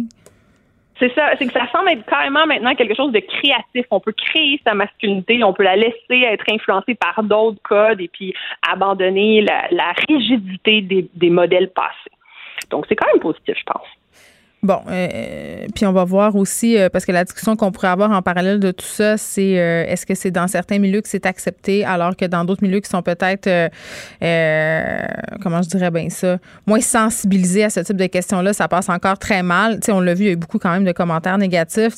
on n'est pas tout à fait rendu, là. On a encore du pain sur la planche, mm-hmm. sur la fluidité des gens, je dirais ça. Puis, on, on, l'a encore aussi, on a encore du travail à faire pour les femmes parce que je disais que les ben femmes, on s'est quand même fait dire qu'on pouvait faire comme les hommes, mais le modèle Manon Massé, il n'est pas encore en une des magazines. Euh, les femmes en torse nu, comme les hommes l'été dans les parcs, c'est pas encore euh, accepté non plus. Donc, les deux genres, quand même, ont des limites qui sont toujours fermes, mais euh, je pense qu'on est en train de repousser de plus en plus ces limites-là pour donner de plus en plus de liberté aux gens. Lily Boisvert, merci. Ça fait plaisir. Joignez-vous à la discussion. Appelez ou textez le 187 Cube Radio 1877 827 2346. Hello. On rejoint Pierre Nantel. Salut Pierre. Bonjour Geneviève. Là, on a des choses à se dire entourant Noël. On faisait toutes sortes de scénarios. Là, on n'a pas encore euh, le plan final du gouvernement. Ce qu'on a appris tantôt, c'est que ça serait la même solution applicable à tout le Québec. Mais toi, c'était quoi tes attentes? Ben, honnêtement, moi, je suis vraiment surpris ah parce que ce qui avait été lancé hier, on évoquait euh, donc un mois congé total, mais on évoquait surtout euh, du 11 décembre au 11 janvier. Et là, aujourd'hui, bon, ce n'est pas plus une confirmation, il n'y a rien annoncé de façon officielle, mais quand même, ce qui est évoqué, c'est plutôt une semaine plus tard, du 18 décembre au, 18 janvier, genre, ce qui veut dire que ça va un peu au contraire de ce que j'aurais imaginé, c'est-à-dire on voulait euh, il avait été évoqué de faire une forme de quarantaine dès la fin des classes pour pouvoir éviter de contaminer la, la, parenté. Et là, clairement, c'est l'inverse. C'est-à-dire que non, au contraire, on va faire en deux semaines après les, fêtes, après même le jour de l'an, de mhm. façon à ce qu'on évite de contaminer les communautés des écoles avec la parenté qui vient d'ailleurs. C'est-à-dire, euh, c'est la parenté, je sais pas moi, qui vient, qui arrive de Joliette ou de Saguenay-Lac-Saint-Jean, et ça se peut que... Oui, mais moi, je comprends même pas ça. Comment on passe pas un tour, là, en ce moment? C'est peut-être pas le temps euh, Ah, de se réunir, euh, d'aller voir la parenté euh, élargie, là. Je comprends que si tes parents sont loin et tu les as pas vus, ça fait huit mois, tu peux aller, mais tu restes là. Puis, tu sais, par rapport à ta question, tu sais, un mois, tu sais, tu pensais aux parents qui travaillent, qu'il faut qu'ils gèrent? Tu sais, je veux dire, à un moment donné, le gouvernement, il fallait qu'ils mettent ça aussi euh, dans la balance pour prendre une décision, là. C'est pas facile. Ouais, mais ça, c'est pas exclu pour le moment. Le mois de congé euh, de, de- de classe, c'est pas exclu, c'est juste actuellement. Dis-moi-le actuellement, pas. discute, Dis-moi-le pas. euh, Toi et moi, ben, toi et moi, on discute actuellement de avant ou après Noël Ouais, pour ça. la semaine de bonus, tu sais. Mais il y en a- moi, puis honnêtement, au niveau des, des, des, des, des, parents, tout ça, je peux concevoir à quel point c'est un stress, évidemment. Puis on en parlait ce matin là, avec euh, la dame, avec Fanny Dupuis, de, de, de- du fait que dans- le sondage démontrait bien à la Fondation des Tout-Petits que pour les parents, c'est un gros, gros stress d'avoir les enfants plus souvent euh, à la maison, surtout s'ils travaillent de la maison. Tout ça, on est bien d'accord avec là-dessus. Mais par contre, le point majeur, c'est évidemment que on peut se demander comment ça se fait qu'on n'a pas évoqué, par exemple, le fameux congé. là. il a été évoqué au printemps d'avoir un, un congé, de contraindre les employeurs à, euh, à libérer leurs employés s'il y a danger avec les enfants. Ben alors, s'il y a une quarantaine d'étudiants à l'école primaire, ben c'est un cas applicable ici, puis je pense que les entreprises doivent être souples. Mais le, le point qui m'apparaît frappant ici, c'est le choix des inconvénients. C'est-à-dire que moi, je me disais, on voudrait surtout pas contaminer ma tante Gertrude qui a 73 ans. En bout de ligne, c'est plutôt qu'on a peur que ma tante Gertrude contamine le petit qui, lui, va contaminer sa classe et donc propager le virus dans l'autre direction. C'est le melting pot suprême. Là. Je veux dire, c'est la, la situation rêvée pour un virus. Puis imagine, là, tu t'en vas euh, dans un party, là, trois familles, dix personnes, c'est déjà énorme, moi, je trouve. Là, là tu bois, là, ça va être le moment où tu vas faire Hey, fuck la COVID, ça fait huit mois qu'on s'est pas vu. Tu sais, tout ça, là, ça va, c'est sûr qu'on va avoir des conséquences. Là. Mais c'est, c'est- comme tu dis, c'est, sûr qu'il y a des conséquences. Et c'est étrange que mais c'est le choix qu'ils font. Parce que, là, évidemment, encore une fois, c'est on choisit, et il disait en début de pandémie, M. Legault, on choisit des inconvénients. Puis ici, ben là, l'inconvénient majeur, c'est très clair, comme tu dis, au niveau sanitaire, c'est une très mauvaise idée. Et là, on le fait parce que on sent que le monde suivra pas. là, Ben, ils les- vont le il va y avoir faire pareil. une déprime générale. Ben, c'est ça. Alors, vaut mieux essayer de l'encadrer. Si tu permets quelque chose, tu sais, c'est, si tu, tu, tu dis, écoute, là, je, je, vais- je vais dire à mon enfant, je vais y poser une limite, comme ça, il va la transgresser, mais juste un peu. Si j'en ai, j'en ai- je ne mets pas de limite, ben là, ça va être le, le party tout le long. Ici, en tout cas, moi, je suis d'accord avec toi qu'on on joue avec le feu. Il n'y a pas de doute là-dessus. Il, le- il le reconnaissait tout à l'heure. Ils savent très bien qu'il va y avoir une, remontée des cas après Noël. Ceci dit, tu as bien vu, honnêtement, moi, je suis loin d'être euh, convaincu euh, que j'avais pas tant raison quand je parlais de l'Halloween puis des bonbons. Parce qu'on est comme le 17 novembre, le 18 novembre, puis c'est drôle, on est dans le gros pic, puis ça commence à redescendre.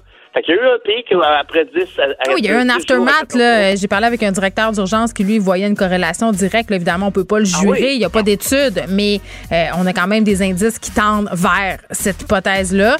Euh, puis avec Noël, c'est vraiment... c'est- Ben, c'est ça. Il faut faut se faire des petits plaisirs, ça a l'air. il faut peser le pour et le contre. Puis pour vrai, moi, je pense que je vais exercer mon pouvoir discrétionnaire. Peu importe ce qui va être décidé, ça va être ma famille proche seulement. Je vais pas commencer à me réunir à trois familles. Là. Je trouve que c'est trop. Que ça n'a pas de sens. Ben Moi, Puis- des bonbons sur une corde à linge à Halloween. Je vais mettre mes cadeaux sur une corde à linge à l'entrée. Oui, on peut, on peut s'envoyer des cartes cadeaux virtuelles. C'est merveilleux. Se réinventer, comme on dit. À demain, Pierre. C'est déjà tout pour nous. On se retrouve demain, 13h. Merci d'avoir été là. Cube Radio.